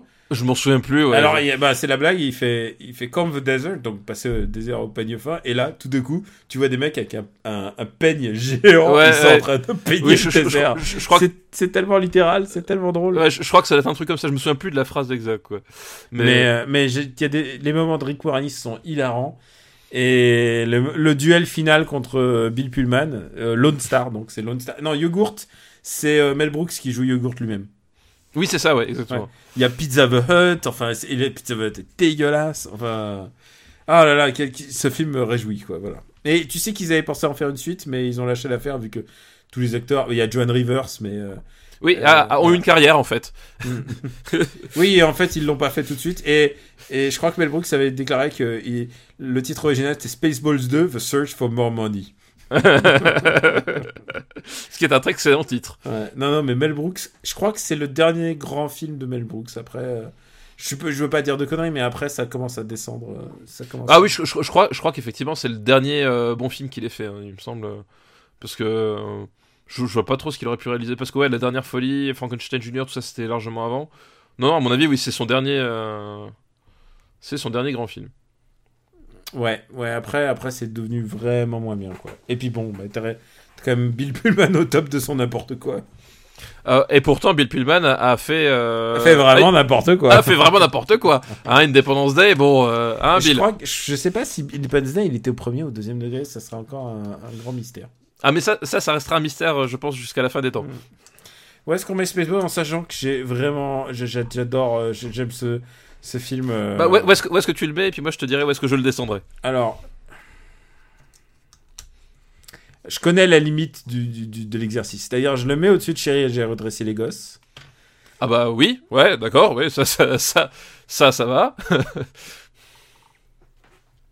Euh, mais je le mets pas. Je le mets au-dessus du tombeau des Lucioles. Voilà. Je le mets entre l'été meurtrier et le tombeau des Lucioles. Ce qui fait quand même un pack très, très compact de, Ah de bah- films très dramatiques, quoi. Eh ben écoute, euh, moi ça, je ne vais. Ok, pas de souci. Ça te va? J'ai essayé de parfait. modérer mon Non, tr- alors, non mais très bien, non mais je, je te trouve euh, du- du- d'une justesse aggravée dans le marbre. Oh, oh, oh, c'est c'est gentil.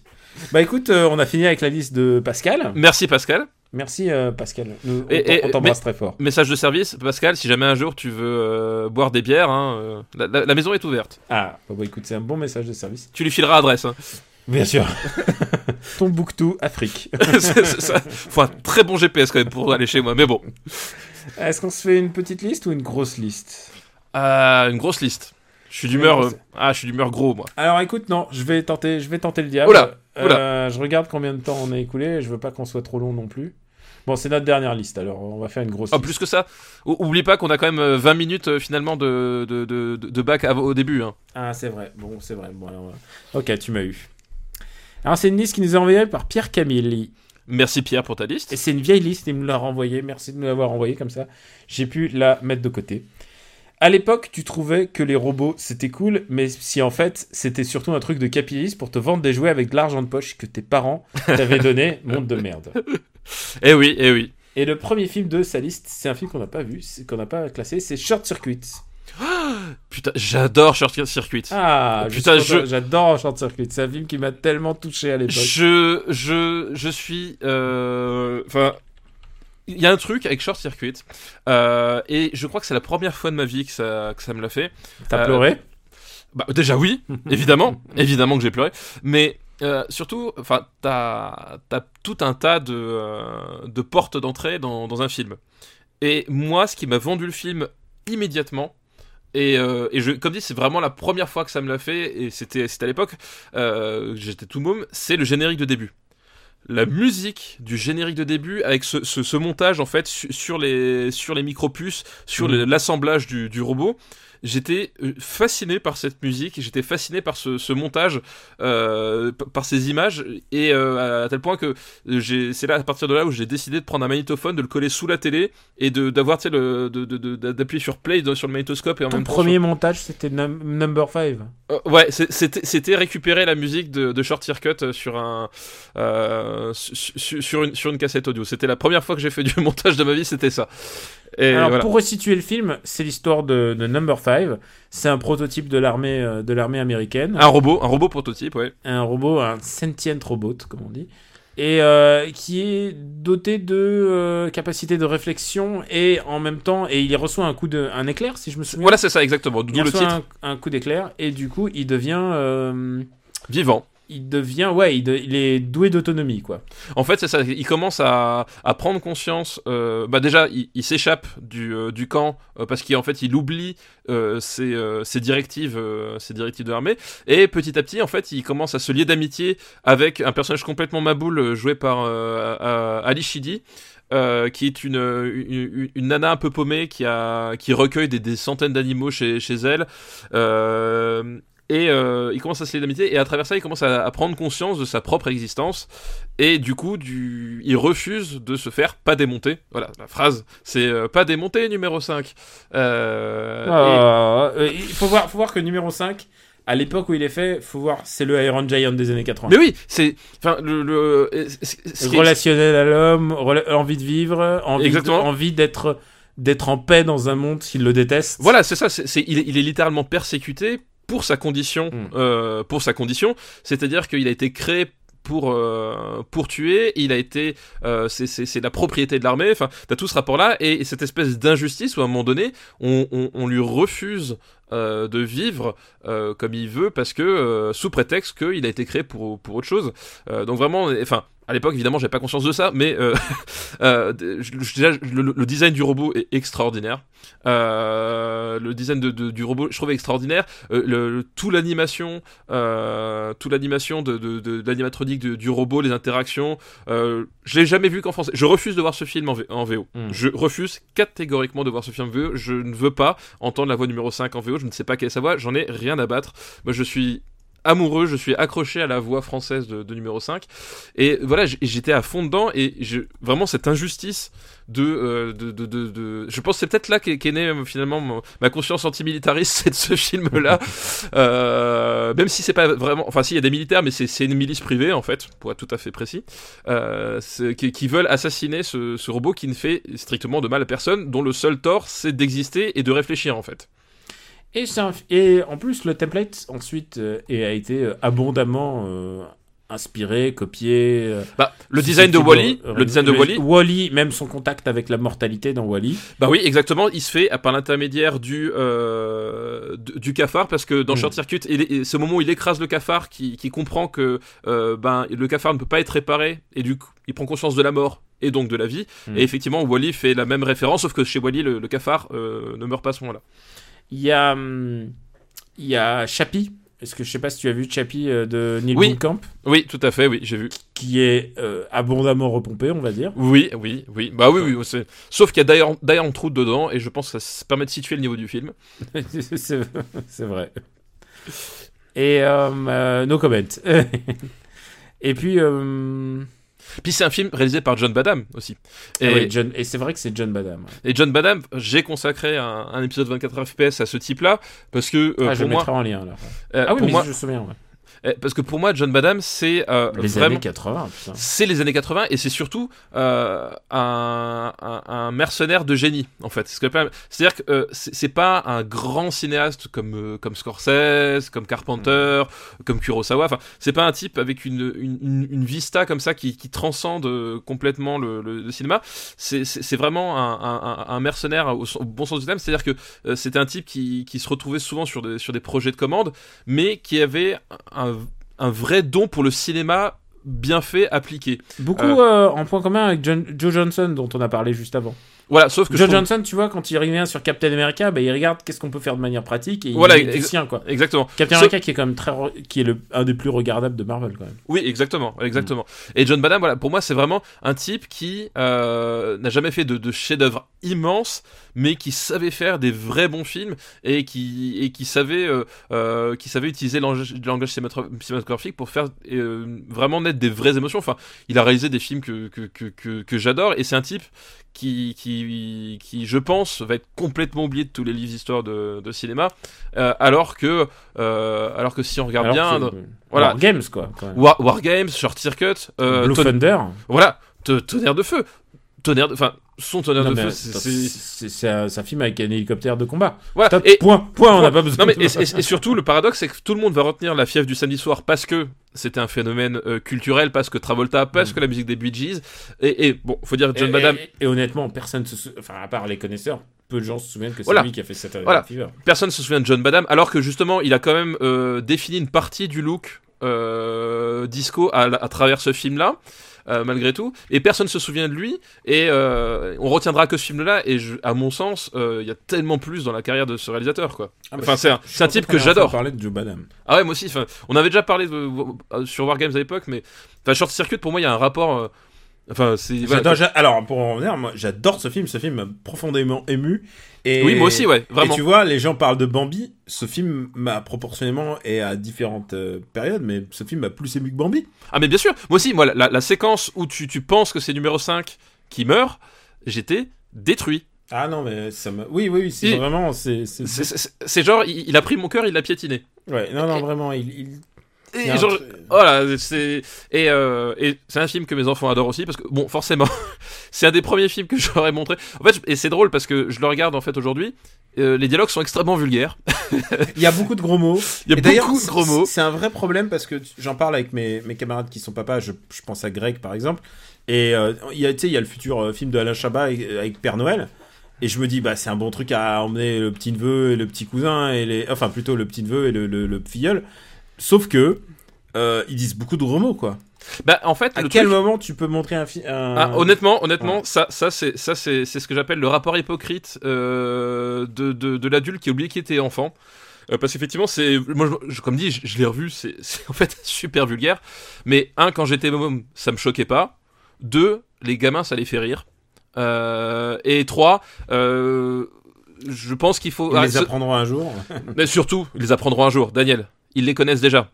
Je veux dire, Ah ouais. il, il faut se sortir de la tête cette idée que, que vos enfants sont parfaits. Il faut sortir de, cette- de la tête cette idée que vos enfants euh, vivent dans une bulle qui, ne retiennent et qui n'apprennent que ce que vous leur, euh, leur enseignez. D'accord, ouais, d'accord, mais ça dépend, ça dépend d'une. Non, mais voilà. d'une- d'une- d'une- faut être logique à partir de l'âge où Oui, mais- tu regardes les choses. Mais voilà, mais c'est- je- de- à partir du moment où ils sont comprend- capables de comprendre euh, l'histoire, etc. Enfin, moi, je- ce, ce film-là, j'ai vu, j'avais, j'avais, je pense, euh, 8 ans et, en- et encore.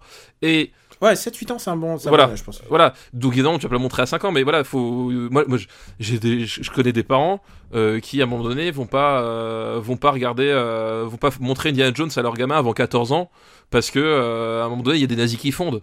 Enfin, genre, euh, what? Voilà. Alors que c'est plutôt vers 10-12 ans qu'il faut le mater, justement. Et c'est justement, non mais c'est ça, faut, à un moment donné, enfin moi, je, à chaque fois que je me pose ce genre de questions, je me rappelle que, ah oui, à 11 ans, je jouais à Doom, à 10, je regardais Predator, euh, à- Regarde le résultat. voilà, non mais voilà, c'est c'est au bout d'un moment, c'est enfin rappelons-nous de- des, des enfants que nous étions et euh, c'est pas la fin du monde s'ils tombent sur ce, ce genre de film. Et là, ouais, il y, a- il y a des gros mots, il y a des trucs comme ça, mais euh, voilà, c'est aussi en même temps, c'est aussi ça qui, qui, qui, qui plaît parfois aux, aux gamins, quoi. Donc euh, voilà, faut être, Alors, à mon avis, voilà, plus euh, plus décontracté vis-à-vis de ça. Où est-ce qu'on est Où est-ce qu'on va mettre euh, Johnny Five Enfin, Short Circuit? Ah putain, j'adore tellement.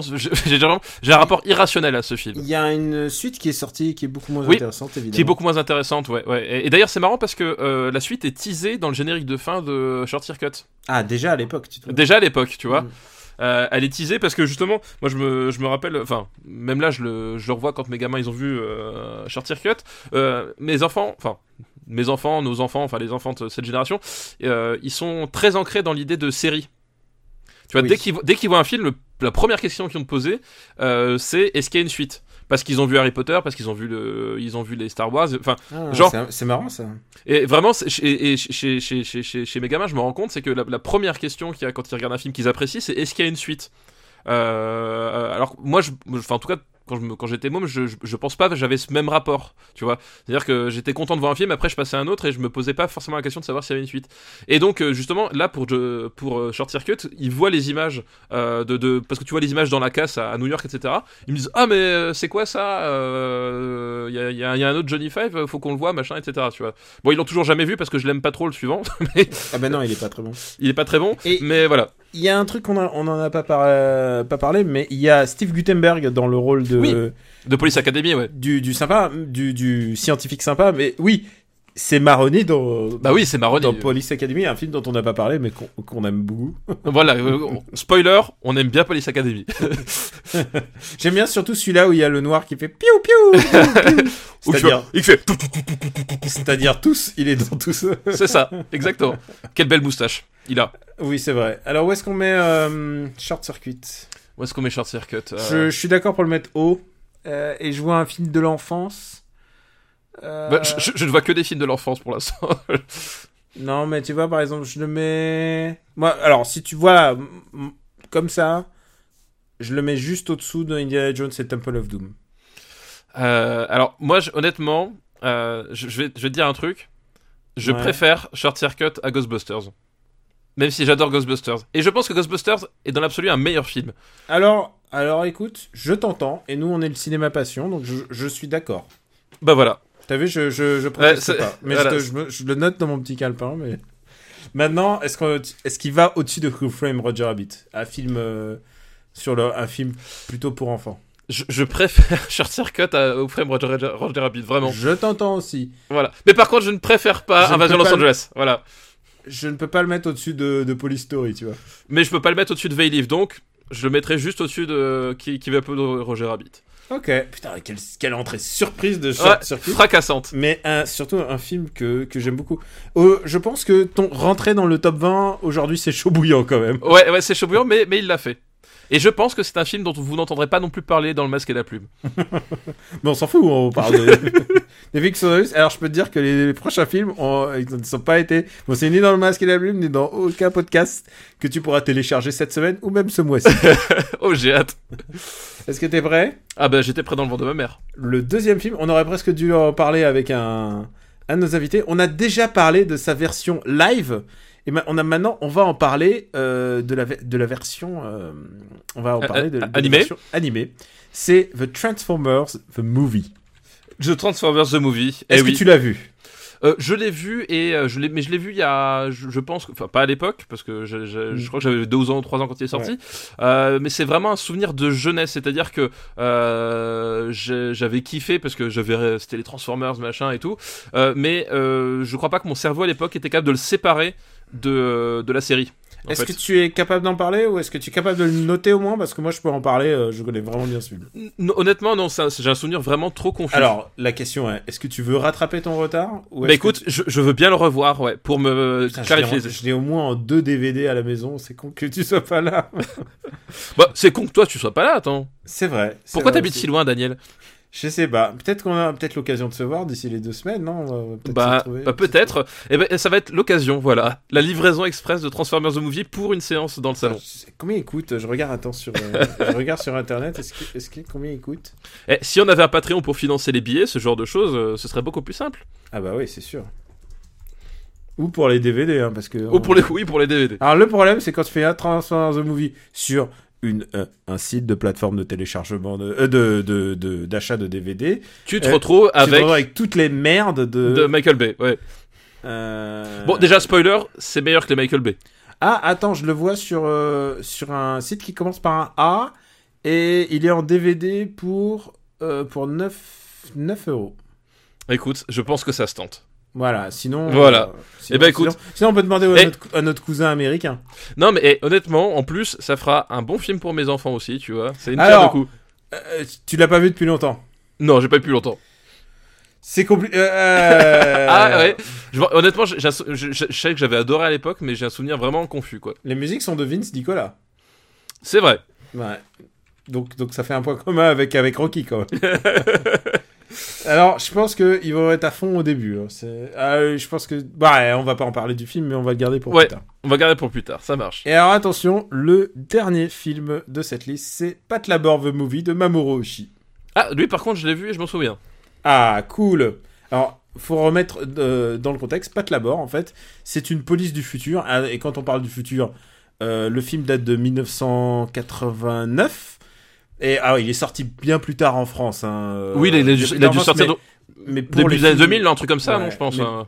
Non, non, non, mais dans les années 90, dans le manga vidéo. Ah, Mais peut-être, ouais. On utilise notre règle euh, du. Oui. La règle, la règle pour le dessin animé japonais. On estime la règle, c'est quand les distributeurs sont des connards, on se non, mais base pas sur- que des connards, mais c'était une autre époque. C'était une autre époque et tu pouvais pas. euh, Voilà, il n'y avait pas de. C'était pas distribué, tout simplement. Voilà, enfin, c'était pas.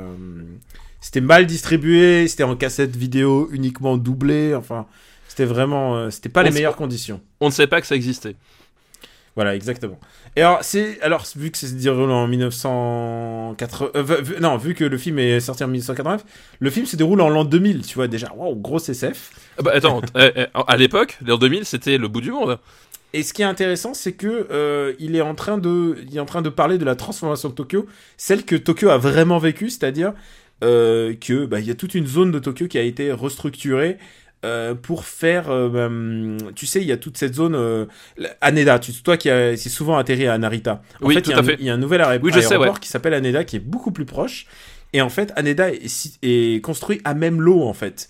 Et il y a toute une partie de Tokyo qui a été bâtie vraiment littéralement euh, sur la baie. Euh, donc il y a toute cette baie, euh, Odaiba, tout le Wangan de de de de de, de cette euh, de, de ce quartier de Tokyo. Et c'est devenu une espèce de ville nouvelle. Et ça parle justement euh, bah, de la construction de de cette de de ce quartier. Et c'est ça qui est assez fascinant c'est que Pat Labor avait déjà vu juste là-dessus. Et donc euh, il fabrique une espèce de arche qui est une, une île gigantesque qui sert, euh, qui sert à la construction des, des labors, si je me souviens. Oui, c'est ça. Puis, euh, et euh, comme on l'a dit, monde futuriste aussi, les, les, les robots géants, en fait, sont, font, partie, font partie de la société. Alors, ah, j'avais complètement oublié ce petit détail. Bah c'est oui. que les labors, les labors en question, les labors sont des robots policiers, plutôt policiers, mais il y en a aussi pour fabriquer. Il y en a euh, aussi des, bah, des robots de chantier, enfin, on des en robots voit. de chantier, mais c'est des robots policiers. Et euh, c'est ça qui est trompeur avec Pat Labor, c'est que en fait les robots sont quand même en, en second plan en fait. C'est Oui. la partie humaine qui est beaucoup plus mise en avant. Et, euh, et c'est ça qui est assez passionnant en fait dans Pat Labor, c'est que quand, quand ils ont commencé à passer la série au club Dorothée, ils ont dit oh nouvelle série Pat Labor, genre waouh, ça va être la grosse, genre ils l'ont mis euh, parce pour remplacer les Chevaliers du Zodiac ou je sais plus lesquels, je crois que c'est juste après les Chevaliers du Zodiac, votre nouvelle série Pat Labor. Et là tout de coup, bonjour la série est genre tendance Mamoru Oshii, les, les épisodes super lents, des, des épisodes entiers où l'équipe se bourre la gueule dans des échoppes et bien entendu euh, à l'époque Club Dorothée ils ne buvaient pas d'alcool, hein. ils buvaient beaucoup d'eau d'un coup, c'est pour ça qu'ils Oui. devenaient tout rouges. C'est ça, exactement. C'est une vraie phrase que j'ai entendue dans un épisode de Pat Labor. mais, pourquoi, mais pourquoi tu, tu es de rouge? Ah, j'ai bu trop d'eau d'un coup. c'est une vraie phrase. Donc voilà, c'est Pat Labor a pas eu le a été au mauvais mauvais moment euh, est sorti au mauvais moment dans les mauvaises conditions en France et c'est con parce que en fait et là je pense en particulier au film de Mamoru Oshii, c'est vraiment une œuvre assez incroyable et Pat Labor 1 est vraiment un très très très bon film. Bah ouais, il y a, y, a, y, a y, a un- rapport, en fait, il y a une façon de traiter la, la science-fiction euh, qui, qui, qui, qui est vraiment euh, passionnant parce que, euh, comme on le dit, euh, l'idée c'est que la science-fiction est un, est un cadre bah, qui permet effectivement de, parler du, présent et c'est un film qui justement n'appuie pas sur euh, les aspects les plus spectaculaires de sa science-fiction. En fait, il essaye de de, de, de, replacer à chaque fois le euh, à chaque fois l'humain, à chaque fois le questionnement, euh, euh, parce que c'est ça en fait. C'est un, un film qui qui qui est très euh, comment dire. Euh, bah c'est Mamoru Oshii, enfin il y a, il y a qui un rapport à l'humain, à la machine. un rapport à l'humain, à la machine, la condition porte- humaine. C'est la porte à Ghost in the Shell après. Voilà, c'est un, rapport à la, à la condition humaine en, en, tant- en tant que telle en fait, euh, qui, qui, qui est extrêmement présent et, euh, et qui, qui, qui fait que, enfin, que ce, ce, ce, ce traitement en fait, t'as- jamais l'impression que t'as pas le côté, euh, on va forcer une scène pour montrer un truc futuriste avec les robots, etc. Et Ah, il n'y a pas de money shot, quoi. Ouais, voilà, ça, ça, ça peut être très frustrant quand tu viens euh, justement pour ça. Euh, mais en même temps, les films avec que des money shots de robots, ça s'appelle Transformers par, par Michael Bay.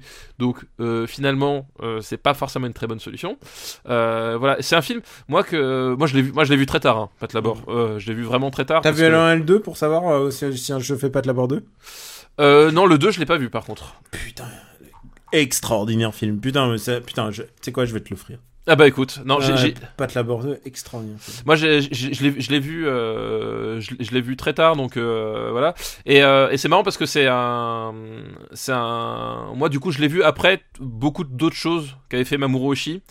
Et, euh, et euh, je, je, je retiens surtout le côté euh, pas prototypal, mais Oshii avant le, avant que, Avant qu'il devienne un peu la caricature de lui-même. Ouais, avant qu'il avant qu'il explose déjà. Enfin, c'est c'est c'est avant Ghost in the Shell. Effectivement, t'as vraiment ce côté juste avant euh, truc et effectivement avant. un monstre de citation, quoi. Voilà. Et qu'après, à- avant le basculement, quoi. Mais il y a vraiment ce côté, parce que c'est pas son premier, son premier film, non, etc. il a, il a fait Urusei Yatsura juste Ouais. avant, qui est un, qui est un chef-d'œuvre.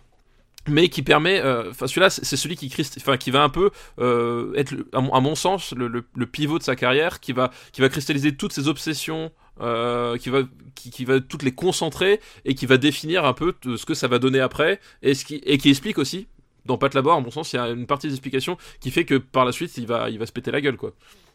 Et ouais, enfin, il y a quand même un gap très important. Oui, non, bien sûr, euh, ouais, bien sûr, bien sûr, bien sûr. Genre, non, mais- euh, ouf, il y a quand même quelques années qui sont passées et quelques Bien grands sûr. films. hein. Non, bien sûr, évi- évidemment. Non, mais ce que je veux dire, c'est qu'il y a ce, ce- ce- ce caractère un, peu- un peu prototypal. Moi, en fait, il y a, il y, a, il y, a, il y a certains passages, euh, notamment sur sur, euh, sur sur certaines références euh, bibliques, des choses comme ça, que je trouvais un peu un peu C'est chausse-pied. vrai qu'il y en a un petit peu dans celui-là et, euh, et- Et, et ça, fait un, ça fait un peu chausse-pied en fait, tu vois ce que je veux dire? Et, euh, et c'est c'est intéressant parce que finalement, c'est- ce- ça marque après, ça va passer par là où il va très bien réussir, mais son, là où il va finir par échouer, c'est quand il va, il va se- que se concentrer sur cet aspect-là, tu vois ce que je veux dire Mhm. quoi.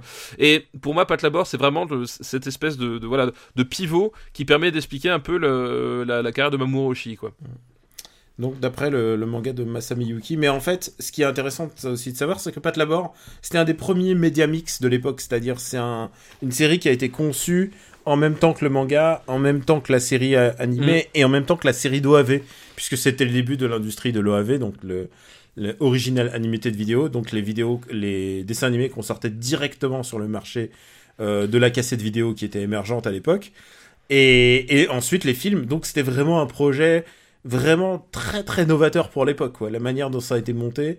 Et ça a été mais, évidemment l'émergence de production IG. Donc, euh, Oui. ouais, donc, donc vraiment le studio, le studio qui a fait la renommée euh, de Mamoru Oshii, quoi. Et Exactement. vice versa, ouais. Exactement. Alors, où est-ce qu'on. Tu m'entends? Oui, oui, je t'entends. Ouais, je t'entends. Oui. Bon, où est-ce qu'on le met? Où est-ce qu'on va mettre Pat Labor? Euh... Pom pom pom pom. En sachant que je préfère encore plus Pat Labor 2.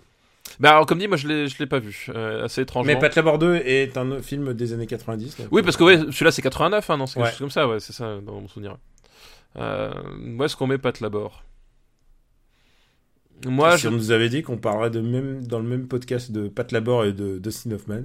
oui, et ben voilà, c'est le choc des cultures. Ouais. Moi, je le mettrais. euh, euh, Est-ce que tu préfères Roadhouse à Pat Labor ou pas? Ah putain, c'est compliqué ce que tu dis. Ouais. Euh, parce que moi je le vois en fait un peu dans cette zone, vraiment cette... c'est exactement ce que j'allais dire. Moi j'étais prêt. Euh, Écoute, à film comparable d'anticipation, euh, je le mettrais pas loin de Escape from New York. Ah, où est-ce qu'il est, où Escape from New York? Juste au-dessous. Écoute, oui. Et, et je pense que je mettrais Pat Labor au-dessus en fait. Ok, d'accord. Si est dire à quel point on l'aime bien.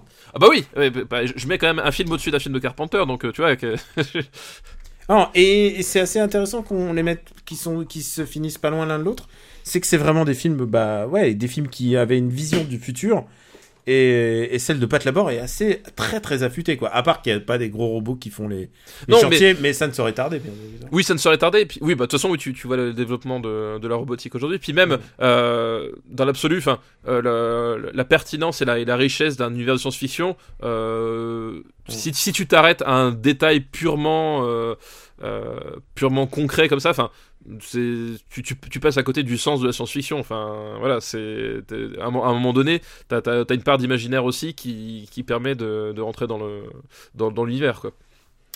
Euh, bah écoute, donc il est 37ème. Bon bah écoute, c'est une bonne entrée pour, euh, pour Ouais. Pat Labor. Tout à fait. Je pense qu'on on a bouclé pour aujourd'hui. Et maintenant, c'est l'heure de passer à ta reco. Eh oui, l'heure de passer à mes recommandations. Alors j'étais bien. C'était de bien de bonnes listes. Merci tout le monde. Ouais, merci. Ouais. Et merci, euh, attends, que je remercie euh, nommément. Et merci euh, Pierre Camilli euh, pour cette très très bonne liste de robots. Et Exactement. Ça, ça me fait plaisir de classer un peu de Japanime là-dedans aussi. Voilà, voilà, et de la bonne japanime, hein, c'est pas de la merde. Donc pour la reco, moi j'étais un peu emmerdé parce que entre les, les épisodes d'After Eight de Super Ciné Battle et, et le boulot pour Game Cult et Tu sais que les gens ils nous attendent là-dessus parce qu'il y a vraiment oui. des gens qui, qui, qui aiment bien euh, prescripteur. Bah, et bah tout. oui, eh, ils et aiment bien, ils aiment bien ton goût pour les trucs et bah. Et, et- et le problème, voilà, c'est que euh, bah, j'ai- pas tant testé de testé ou vu ou quoi que ce soit de, de- de nouvelles choses. Donc, je vais parler d'un film que t'as déjà recommandé. Non, mais Euh, t'as pas de mal comme ça. Tu voilà, les gens mais sont du- au courant. Du coup, j'ai eu l'occasion de le voir dans une salle de cinéma où on était deux. Euh, euh, autant te dire qu'il est pas resté Je très pense- longtemps à l'affi- à Je l'affiche. pense que c'est le même film auquel je pense puisque j'ai vu on était 5 Voilà, et euh, je, je crois que depuis euh, 1999 et, euh, et la... Non, de, 2000, c'était en 2000 que j'avais vu. Depuis, depuis euh, 2000 et, la- et ma séance épique de The Mission où j'étais tout seul dans la salle de cinéma, j'ai rarement été aussi peu nombreux dans une salle. Et donc c'est Detroit de Catherine Bigelow. Euh, donc voilà, euh, euh, qui, qui d'ailleurs assez intéressant parce que la même année, donc euh, 2017, est sorti euh, le, le film avec, euh, comment il s'appelle Mark Wahlberg euh, sur les attentats de, du, de Boston. Ah oui, c'est vrai. Mais il c'était pas un Peter Berg Voilà, de Peter ouais. Berg. Et- et tu n'aimes pas. Et par hasard, est-ce que tu n'aimes pas Peter Berg? Peter Berg est une sombre merde. Et euh, C'est un connard, hein, soyons, soyons francs. Ah oui, mais bah, je- je- alors, personnellement, je ne le connais pas, mais son, euh, son, c'est un cinéma de connard. Et euh, voilà, il a fait Track à Boston, qui est sorti, euh, qui est sorti un peu plus tôt dans l'année. Et je les rapprocherai parce que justement, c'est ces deux événements, ça, ça retrace deux événements euh, Qui ont touché les États-Unis. qui ont touché les États-Unis, qui ont touché l'histoire des États-Unis, parce que, enfin, nous, l'événement qui est, qui est raconté dans Detroit, on, on le connaît moins parce qu'il est plus lointain- pour nous, et surtout, Ce qui Euh, fait que le film est- s'adresse à nous. hein. voilà, exactement. Et, euh, et que du coup, c'est plus distant parce que c'est pas directement impacté sur notre histoire. Euh, mais euh, voilà. Euh, donc ça, ça, parle d'événements réels. Ça, ça a une approche, euh, c'est une approche caméra à l'épaule. Ça utilise des images d'archives, etc. Euh, sauf que Peter Berg ne sait pas ce qu'il fait de son film à part qu'il il a envie de faire pleurer le, le, le- les lecteurs, euh, les lecteurs de droite avec son, avec son film de merde. Et Catherine, Catherine Bigelow préfère au contraire. Elle euh, te donne à réfléchir. elle te donne à réfléchir Et, à, et à ressentir aussi. voilà c'est surtout plus à, plus à réfléchir qu'à ressentir parce que finalement moi le, le- le petit bémol que je mettrais à Detroit c'est que je trouve son son, son épilogue euh, euh, un peu trop euh, il en fait un peu trop en Bah, fait il, fallait, il fallait finir en, en procédural pour, pour essayer de donner une épilogue à ces personnages. Mais, mais c'est vrai que c'est- très très long en fait. je, je comprends la, la raison pour laquelle elle a voulu faire cet épilogue, mais, euh, mais en fait c'est un peu dommage parce que c'est finalement là où elle, euh, elle retombe un peu dans les travers, un peu, un peu trop, un peu trop surligné. Enfin bon bref. Mais le, le cœur du film en fait, enfin pour essayer de situer parce que les gens connaissent pas forcément, c'est euh, dans l'Amérique, dans à Détroit dans les années 60 en fait il y a des, une, des révoltes raciales qui, qui explosent euh, parce que les, bah, les noirs vivent littéralement dans des ghettos et que euh, suite à différentes euh, différentes opérations de police euh, plus ou moins euh, euh, légitimes, plus souvent moins que plus, euh, les, les esprits sont chauffés à blanc et puis le le ton monte. Il y a des y a des y a des manifestations qui tournent à l'émeute. Il y a la garde nationale qui est appliquée, qui est appelée, etc. Et en fait, le, film se, centre sur un événement particulier qui est en fait dans un hôtel où, à un moment donné, des coups de feu partent et le, bâtiment est investi par la police. Et là, on, assiste à un interrogatoire de, de, de, flics de, du euh, Detroit PD. Et euh, t'as vraiment ce, Tu plonges, en fait, dans, dans cette espèce de... de d'ambiance enfin même pas c'est pas, une ambiance c'est vraiment ce, climat parce que c'était vraiment un climat d'époque euh, délétère c'était c'était l'époque où où, euh, où la ségrégation c'était c'était pas c'était vraiment euh, très présent. Donc on, et quelque part, on, a, on, est toujours aujourd'hui dans la, dans la queue de cette ségrégation hein, quand, on, quand on a vu les, les, événements aux États-Unis. Mais là, vraiment, on est, on est au cœur de l'époque, à l'époque où, où c'était un, un, système de fonctionnement, où euh, traiter les gens de sale nègre, bah, finalement, c'était, c'était normal, et que t'avais. Euh, et, que, tirer sur eux, c'était normal. Voilà, que tirer sur eux, c'était normal, que, que, qu'au bout d'un moment, tu, tu es un négro, bah, c'était pas si grave. Euh, voilà, si, si, si, il avait certainement fait quelque chose de mal.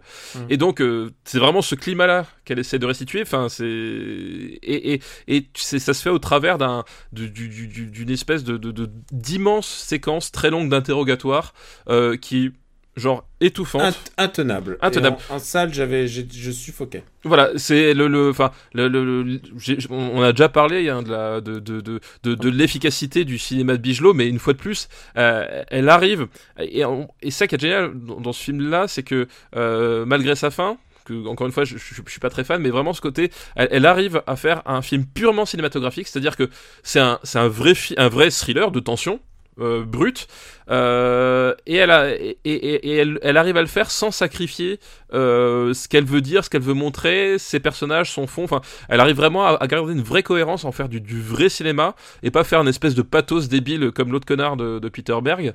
Euh, vraiment elle arrive à, à, rester sur la sur la ligne où elle a conscience que c'est sa maîtrise et son et sa force du langage cinématographique qui va apporter du relief à cette histoire là et non pas le fait que ce soit une histoire vraie. Vraiment, tu as, le côté, euh, on fait ressortir le, les enjeux de l'histoire vraie à travers la, la, puissance du cinéma au lieu de faire l'inverse, quoi.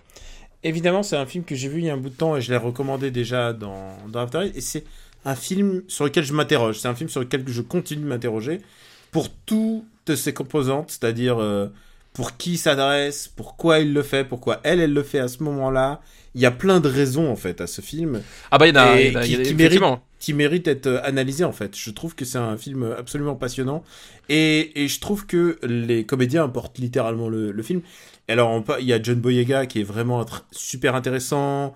Il y a le personnage du, du militaire, je crois qu'il est joué par... Euh, par le mec d'Avengers. Euh... Le mec de le... Comment il s'appelle? Il jouait par Anthony Mackie. Voilà, ouais, Anthony Mackie, voilà, exactement. Mais celui qui est vraiment passionnant, c'est Will Poulter. Bah, Will en, Poulter qui joue le méchant qui joue le fils de pute. Euh. Sans aucune forme d'ambiguïté, il joue le méchant. Euh, oui, c'est ça. Euh, extraordinaire. C'est qu'à un moment donné, on, on, le, film prend le prend le parti. Enfin, c'est un, un, film qui prend parti. Et je pense que ah, tu peux pas faire autrement là-dessus. Voilà, sur ce sujet-là, dans l'Amérique de 2017, tu ne peux pas t'amuser à faire un, un, film qui fait, qui prend pas parti. Hmm. Et vraiment, et, et, et, le fait d'avoir fait à travers le, personnage de, de, Will Poulter, qui en fait cristallise tous les travers tout, de, cette société, toutes les, toutes les habitudes, euh, parce que lui, pour lui, c'est naturel de se comporter comme ça avec, avec des noirs, en fait. À vraiment... que ce qui est intéressant, c'est qu'au début, il est rappelé à l'ordre, et il est rappelé à l'ordre déjà pour un truc très très grave. Et il, il en a rien à foutre. Oui, il continue, ça. il continue sur son chemin. C'est ça, c'est ça. Et c'est à mon avis la plus, plus, grande réussite, c'est que c'est, enfin, l'acteur est, est, très intense. Enfin, c'est vraiment. Euh, il est à fond dedans, il, est génial. Et surtout, son personnage, à un moment donné, voilà, pour lui, c'est normal. C'est que c'est le, matin, tu te lèves, tu vas prendre ta, baguette. Bah, lui, c'est pareil. Le matin, il se lève, il tue un noir. Voilà, paf, et maintenant, on passe à autre chose, quoi. Et vraiment, c'est ça qu'elle arrive à, à, restituer. C'est qu'à un moment donné, euh, surtout, je pense, parce que d'un point de vue européen, parce que je peux évidemment pas adopter un point de vue de, quelqu'un qui veut se mais d'un point de vue européen, en tout cas avec euh, mon histoire, mon passif, euh, voilà, de, de, de, de, se replonger dans, enfin pas de se replonger, de se plonger dans, dans ce, mécanisme de pensée qui, qui, qui genre à l'opposé complet de tout ce qui cons toutes les toutes les bases qui font à ma vision du monde. Et qui, qui nous compose, quoi. voilà qui, qui, qui et euh, enfin c'est et, et, et, et ne te laisse pas d'échappatoire. Vraiment elle t'agrippe et, et elle te lâche pas et elle te et, et, et elle refuse de, euh, de, de de donner la soupape. Elle refuse de de, de faire de faire la tiédeur. Elle va vraiment à fond et euh, et ça fonctionne du tonnerre quoi Eh bah écoute, je, je peux que plus soyer puisque j'ai déjà recommandé ce film euh, beaucoup plus tôt euh, après l'avoir vu aux États-Unis dans une salle vide aussi. Ce qui en toutes les composantes de ce film sont intéressantes à relire. Le Ah, fait que le fait que les gens ne s'intéressent pas à ce film, évidemment. Bah oui, évidemment. Mais- Mais, je pense que euh, elle l'a fait en pleine connaissance de cause et à mon sens, Ce qui en dit long sur elle aussi. oui, ce qui en dit long sur elle et à mon sens, euh, c'est une des forces du film, c'est que elle a voulu faire son film de cette façon-là, euh, en sachant très bien que ça n'intéresserait personne et et, Et au moment où elle l'a fait. au plus. moment où elle l'a fait, voilà. Et elle, je pense qu'elle en avait parfaitement conscience, et je pense que c'est ça qui l'a libérée aussi Mm. en tant que réalisatrice. C'est qu'à un moment donné, euh, le seul enjeu qu'elle avait, c'était la réussite euh, euh, artistique euh, et, et presque euh, philosophique quelque part de, de son film, quoi. Euh, et pour compléter ce film qui serait vraiment très intéressant d'ailleurs d'en débattre, euh, je renvoie à un podcast qui s'appelle Still Processing, qui est un podcast que j'adore, je l'ai déjà mentionné aussi. Euh, c'est le podcast du New York Times qui est managé à la fois par William Morris que j'adore. C'est un rédacteur journaliste euh, critique de cinéma. À mon avis, c'est un des meilleurs critiques de cinéma en activité en ce moment. Ses articles sont toujours d'une pertinence extraordinaire. Et elle, et c'est Jenna Wortham qui bosse aussi au New York Times. La particularité de ce podcast, ils sont tous les deux noirs et ils, euh, ils voient par ce prisme-là souvent les, les films. C'est-à-dire, évidemment, un film comme ça, ils ne peuvent pas le prendre Ah, ah oui, euh, de, manière, de manière neutre. Ils sont obligés, ça impacte leur vie, ça a impacté leur vie. oui, bien sûr, mais je pense Et- qu'il n'est pas fait pour être pris de manière. Enfin, euh, voilà, et surtout pour pour pour pour eux qui, qui qui vivent vraiment au cœur de cette histoire-là, quoi. Et j'adore ce podcast. Et l'épisode euh, qu'ils avaient sur, euh, sur Detroit, qui est pas complètement pour Detroit, hein, ils en parlent, mais ils en parlent très longuement. Ils, ils parlent de ce que ça leur fait, est-ce que c'est un sentiment d'irritabilité. Et évidemment, euh, c'est fait pour que tu sois, sois dégoûté de la situation qui arrive. Oui, bien sûr. Euh, ouais, c'est fait pour que ça soit devienne viscéral et du coup ils il l'analysent. Ils sont pas totalement favorables et euh, du coup c'est intéressant aussi d'avoir un autre son de cloche euh, de personnes qui ont été ou leur famille concernées directement par par ce qui s'est passé à Detroit par les émeutes. Euh, ma reco va être va être plus jo plus joviale quoique quoique euh, est-ce que tu as entendu parler de Mindhunter? Euh, alors euh, non, c'est un truc avec Cavadam, c'est ça? C'est exactement ça. Mindhunter est une série télé. Je suis désolé de vous faire un truc très très euh, commun, mais en même temps, il faut aussi que je garde des, des recos pour pour After Eight pour pas que j'arrive à poil. Euh, Mindhunter est une série qui se passe en 1977, donc une belle année s'il en est. Et c'est au moment où le FBI se disait et si on et si on se posait des questions sur la manière dont réfléchissent les serial killers à une époque où le mot serial killer n'existait pas. Genre l'acteur principal, il parle de sequential killer, tu vois? Donc tu vois, il se pose déjà la question de du terme Oui, c'est ça, ouais. et c'est génial de voir la genèse d'une science, d'une science crimino- criminologique en fait. C'est c'est exactement de ça dont parle la série. C'est que des gens qui se parlent. Il n'y a pas de scène d'action, mais par contre ça te tient aux tripes. Les dialogues sont vraiment euh, parfaitement orchestrés. Alors évidemment. euh, C'est une série produite par, euh, c'est une écrit, série écrite par Joe Penhall, mais qui est euh, produite par euh, euh, David Fincher. Un type qui a pas eu une très grande carrière au Ouais. demeurant, hein, voilà. Et David Fincher en plus qui est un, un réalisateur qui, qui est intéressant parce que euh, c'est un mec qui se pose des vraies questions de Ouais, réalisation. bof. bof. Non, je qui se trouve pose des pas. questions pour essayer de rendre de manière palpitante deux personnes qui se parlent dans un bureau. Et ben ça il sait faire, il sait faire, il sait le timer, il sait mettre les plans, il sait mettre les angles et il sait rendre l'intensité d'une conver- d'une conversation en fait. Et ce qui intéresse que la plupart du cinéma français par exemple ne, ne se pose pas, se pose pas ce genre de questions, je vais pas balancer mais genre moi je les vois ces comédies qui pensent qu'il faut suffit de mettre la caméra là et la caméra là. Et encore, j'ai pas vu encore le dernier Olivier Marshall, j'ai hâte. Euh, Ouais, j'ai hâte. Ah ouais. Chacun son kink. ouais, voilà. Moi, je suis. j'ai envie de le voir rien que par curiosité. Mais quoique moi j'ai vu tout le, toute, la, toute la carrière cinématographique d'Olivier Marshall, donc euh, quelque part, tu Oui, sais, je, je suis complice. C'est vrai. Mais euh, putain, on devrait se voir le prochain ensemble en salle. Ça aurait été Oh putain, bien. ouais, ça aurait été. euh, Putain, Depardieu, euh, Magimel, euh, Michael Youn. euh, Et, et- et- et je pense qu'après Opération Pays Basque, qui est l'autre film qu'on a regardé ensemble au cinéma, il y a, il y a un truc, on tu vois. fasse un film cette année ensemble, Bah oui. quoi. C'est pas possible. Exactement, pas je suis d'accord. Et donc, euh, et donc Mindhunter donc parle de cette genèse, de cette science avec deux deux acteurs qui qui jouent des genre des flics du FBI lambda qui sont un peu transparents, mais les acteurs ne le sont pas. Et ça, c'est génial. C'est le fait de d'avoir des des comédiens qui jouent des rôles importants, mais qui jouent des rôles importants, mais de le jouer de manière assez assez normale. C'est très particulier euh, comme comme savoir-faire. Euh, encore une fois, c'est l'acting américain à- vraiment à son top.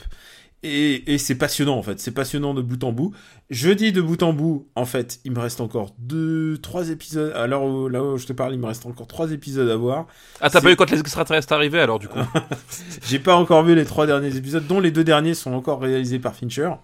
Et, et même les autres, les même les autres euh, épisodes réalisés par d'autres euh, d'autres réalisateurs, c'est quand même c'est quand même vraiment très très très très très haut de gamme. Euh, bah voilà, Netflix, euh, ils savent faire aussi de, de bons shows et c'est vraiment très agréable. On parle beaucoup du, bah tu vois, du cinéma, ouais, c'est pas du ciné, tout ça. Bah là, c'est vraiment du niveau ciné, mais offert à la télé, quoi. Et euh, pourvu que t'aies Netflix. Donc voilà, puisque c'est une série de Netflix. Donc voilà, je vous conseille vraiment Mindhunter. C'est vraiment très très très bien. Et je sais pas ce que ça peut donner en deuxième saison, mais en tout cas la première, elle cartonne. Bah, moi, voilà, moi, il était sur ma, sur ma watchlist. Et là, je Euh. pense que tu l'as fait avancer de quelques grades. Oui, mais euh, le problème, c'est que j'ai j'ai déjà Better Ah. Call Saul, euh, Ah, tu vois, j'ai déjà plein de trucs en, en à la bourre, donc euh, J'ai The Wire, jamais entendu parler. Six Thunder. Bon, c'est pareil, je, oh, je crois pas que c'est très intéressant. hein. Ça vaut pas un bon Navarro, tout ça. Ah bah oui. Ah ouais, ouais, ouais, ouais. Mais après, je sais pas, ça se trouve, il y a un jour, on va trouver un fan de Colombo, euh, de, de Navarro qui va nous dire, euh, ouais, euh, putain, la saison 3 de Navarro. hein. Eh, le retourné de Roger. T'as vu, t'as vu ce petit lapsus, j'ai failli dire euh, Oui. Colombo parce que j'aime, j'aime Colombo par contre. Oui, oui, non, non, mais j'allais dire, rapprocher la tête d'avant de Colombo, je pense que Je t'étais à, sais pas ce qui s'est passé. à deux doigts de te prendre une claque à distance, là. pourquoi? Parce que je me suis rematé la, la saison 3 de Colombo en me disant, faut que je me remette une des meilleures saisons de tous les temps. Et c'est vrai que putain, le niveau d'écriture de cette série, à ce moment-là précis, en, en plus il y a l'épisode de Johnny Cash dans cette saison. Ah là là, mais quel... faudrait que j'en fasse un reco en fait. Je, je- la prochaine reco. Ouais, ouais, ouais, Colombo, ouais. On- je crois qu'on a tout dit pour cet épisode. Ouais. On, on vous remercie beaucoup de votre fidélité. Papa, où est-ce qu'on peut te retrouver?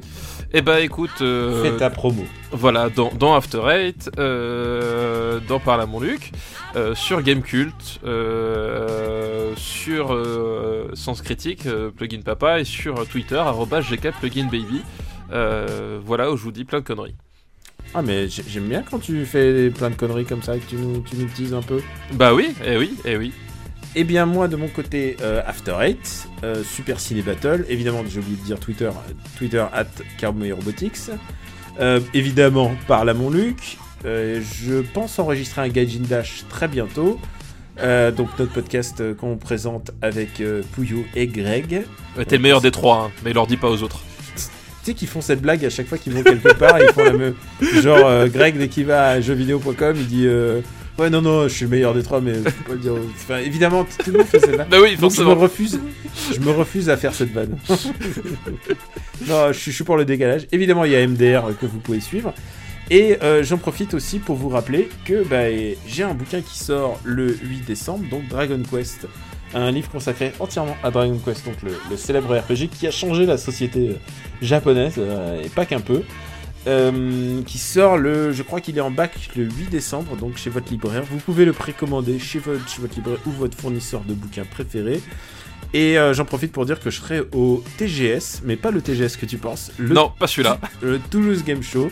Euh, donc c'est le 1 et le 2 ou le 1, 2, 3 euh, pour, le pré- pour présenter le bouquin et, et puis aller à la rencontre des, de mes sympathiques euh, camarades de Toulouse et d'ailleurs puisque, puisque oh, je pense qu'il fera chaud, il fera bon, ça sera bien. Je- J'ai hâte, j'ai hâte d'y être en fait. J'ai hâte de voir une, j'ai hâte, j'ai hâte d'être dans le sud en fait. Je crois. Euh, je crois qu'on a tout dit là. Maintenant on est bon. Ouais, là on a tout tout dit. Je crois qu'on est tout- plus complexe que ça, on peut pas faire. Ouais, mais tu sais quoi, on a on a fait des fois où on était genre euh, au rabais, genre ouais c'est bon, c'est pas grave.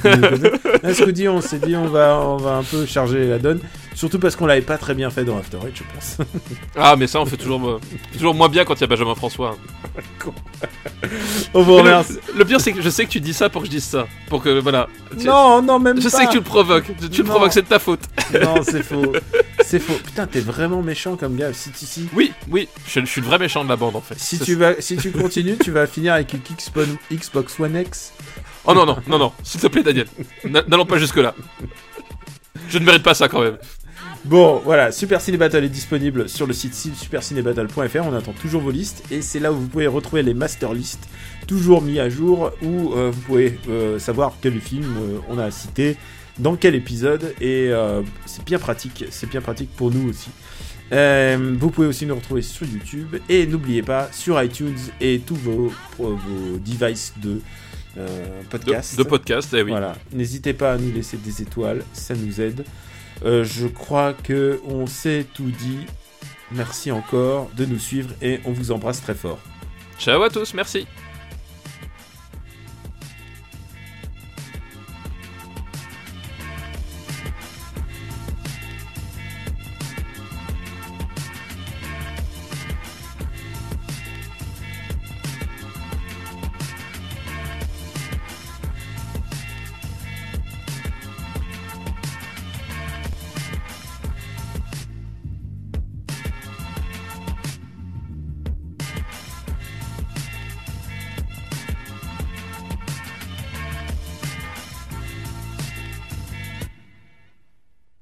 Non, non, on, on- balance pas, voilà. c'est- Nous restons vagues. C'est co- comme dirait les Monty Python, nous, nous pétons dans leur direction générale. Voilà. Ah, putain, c'est bien dit. c'est vraiment tellement bien.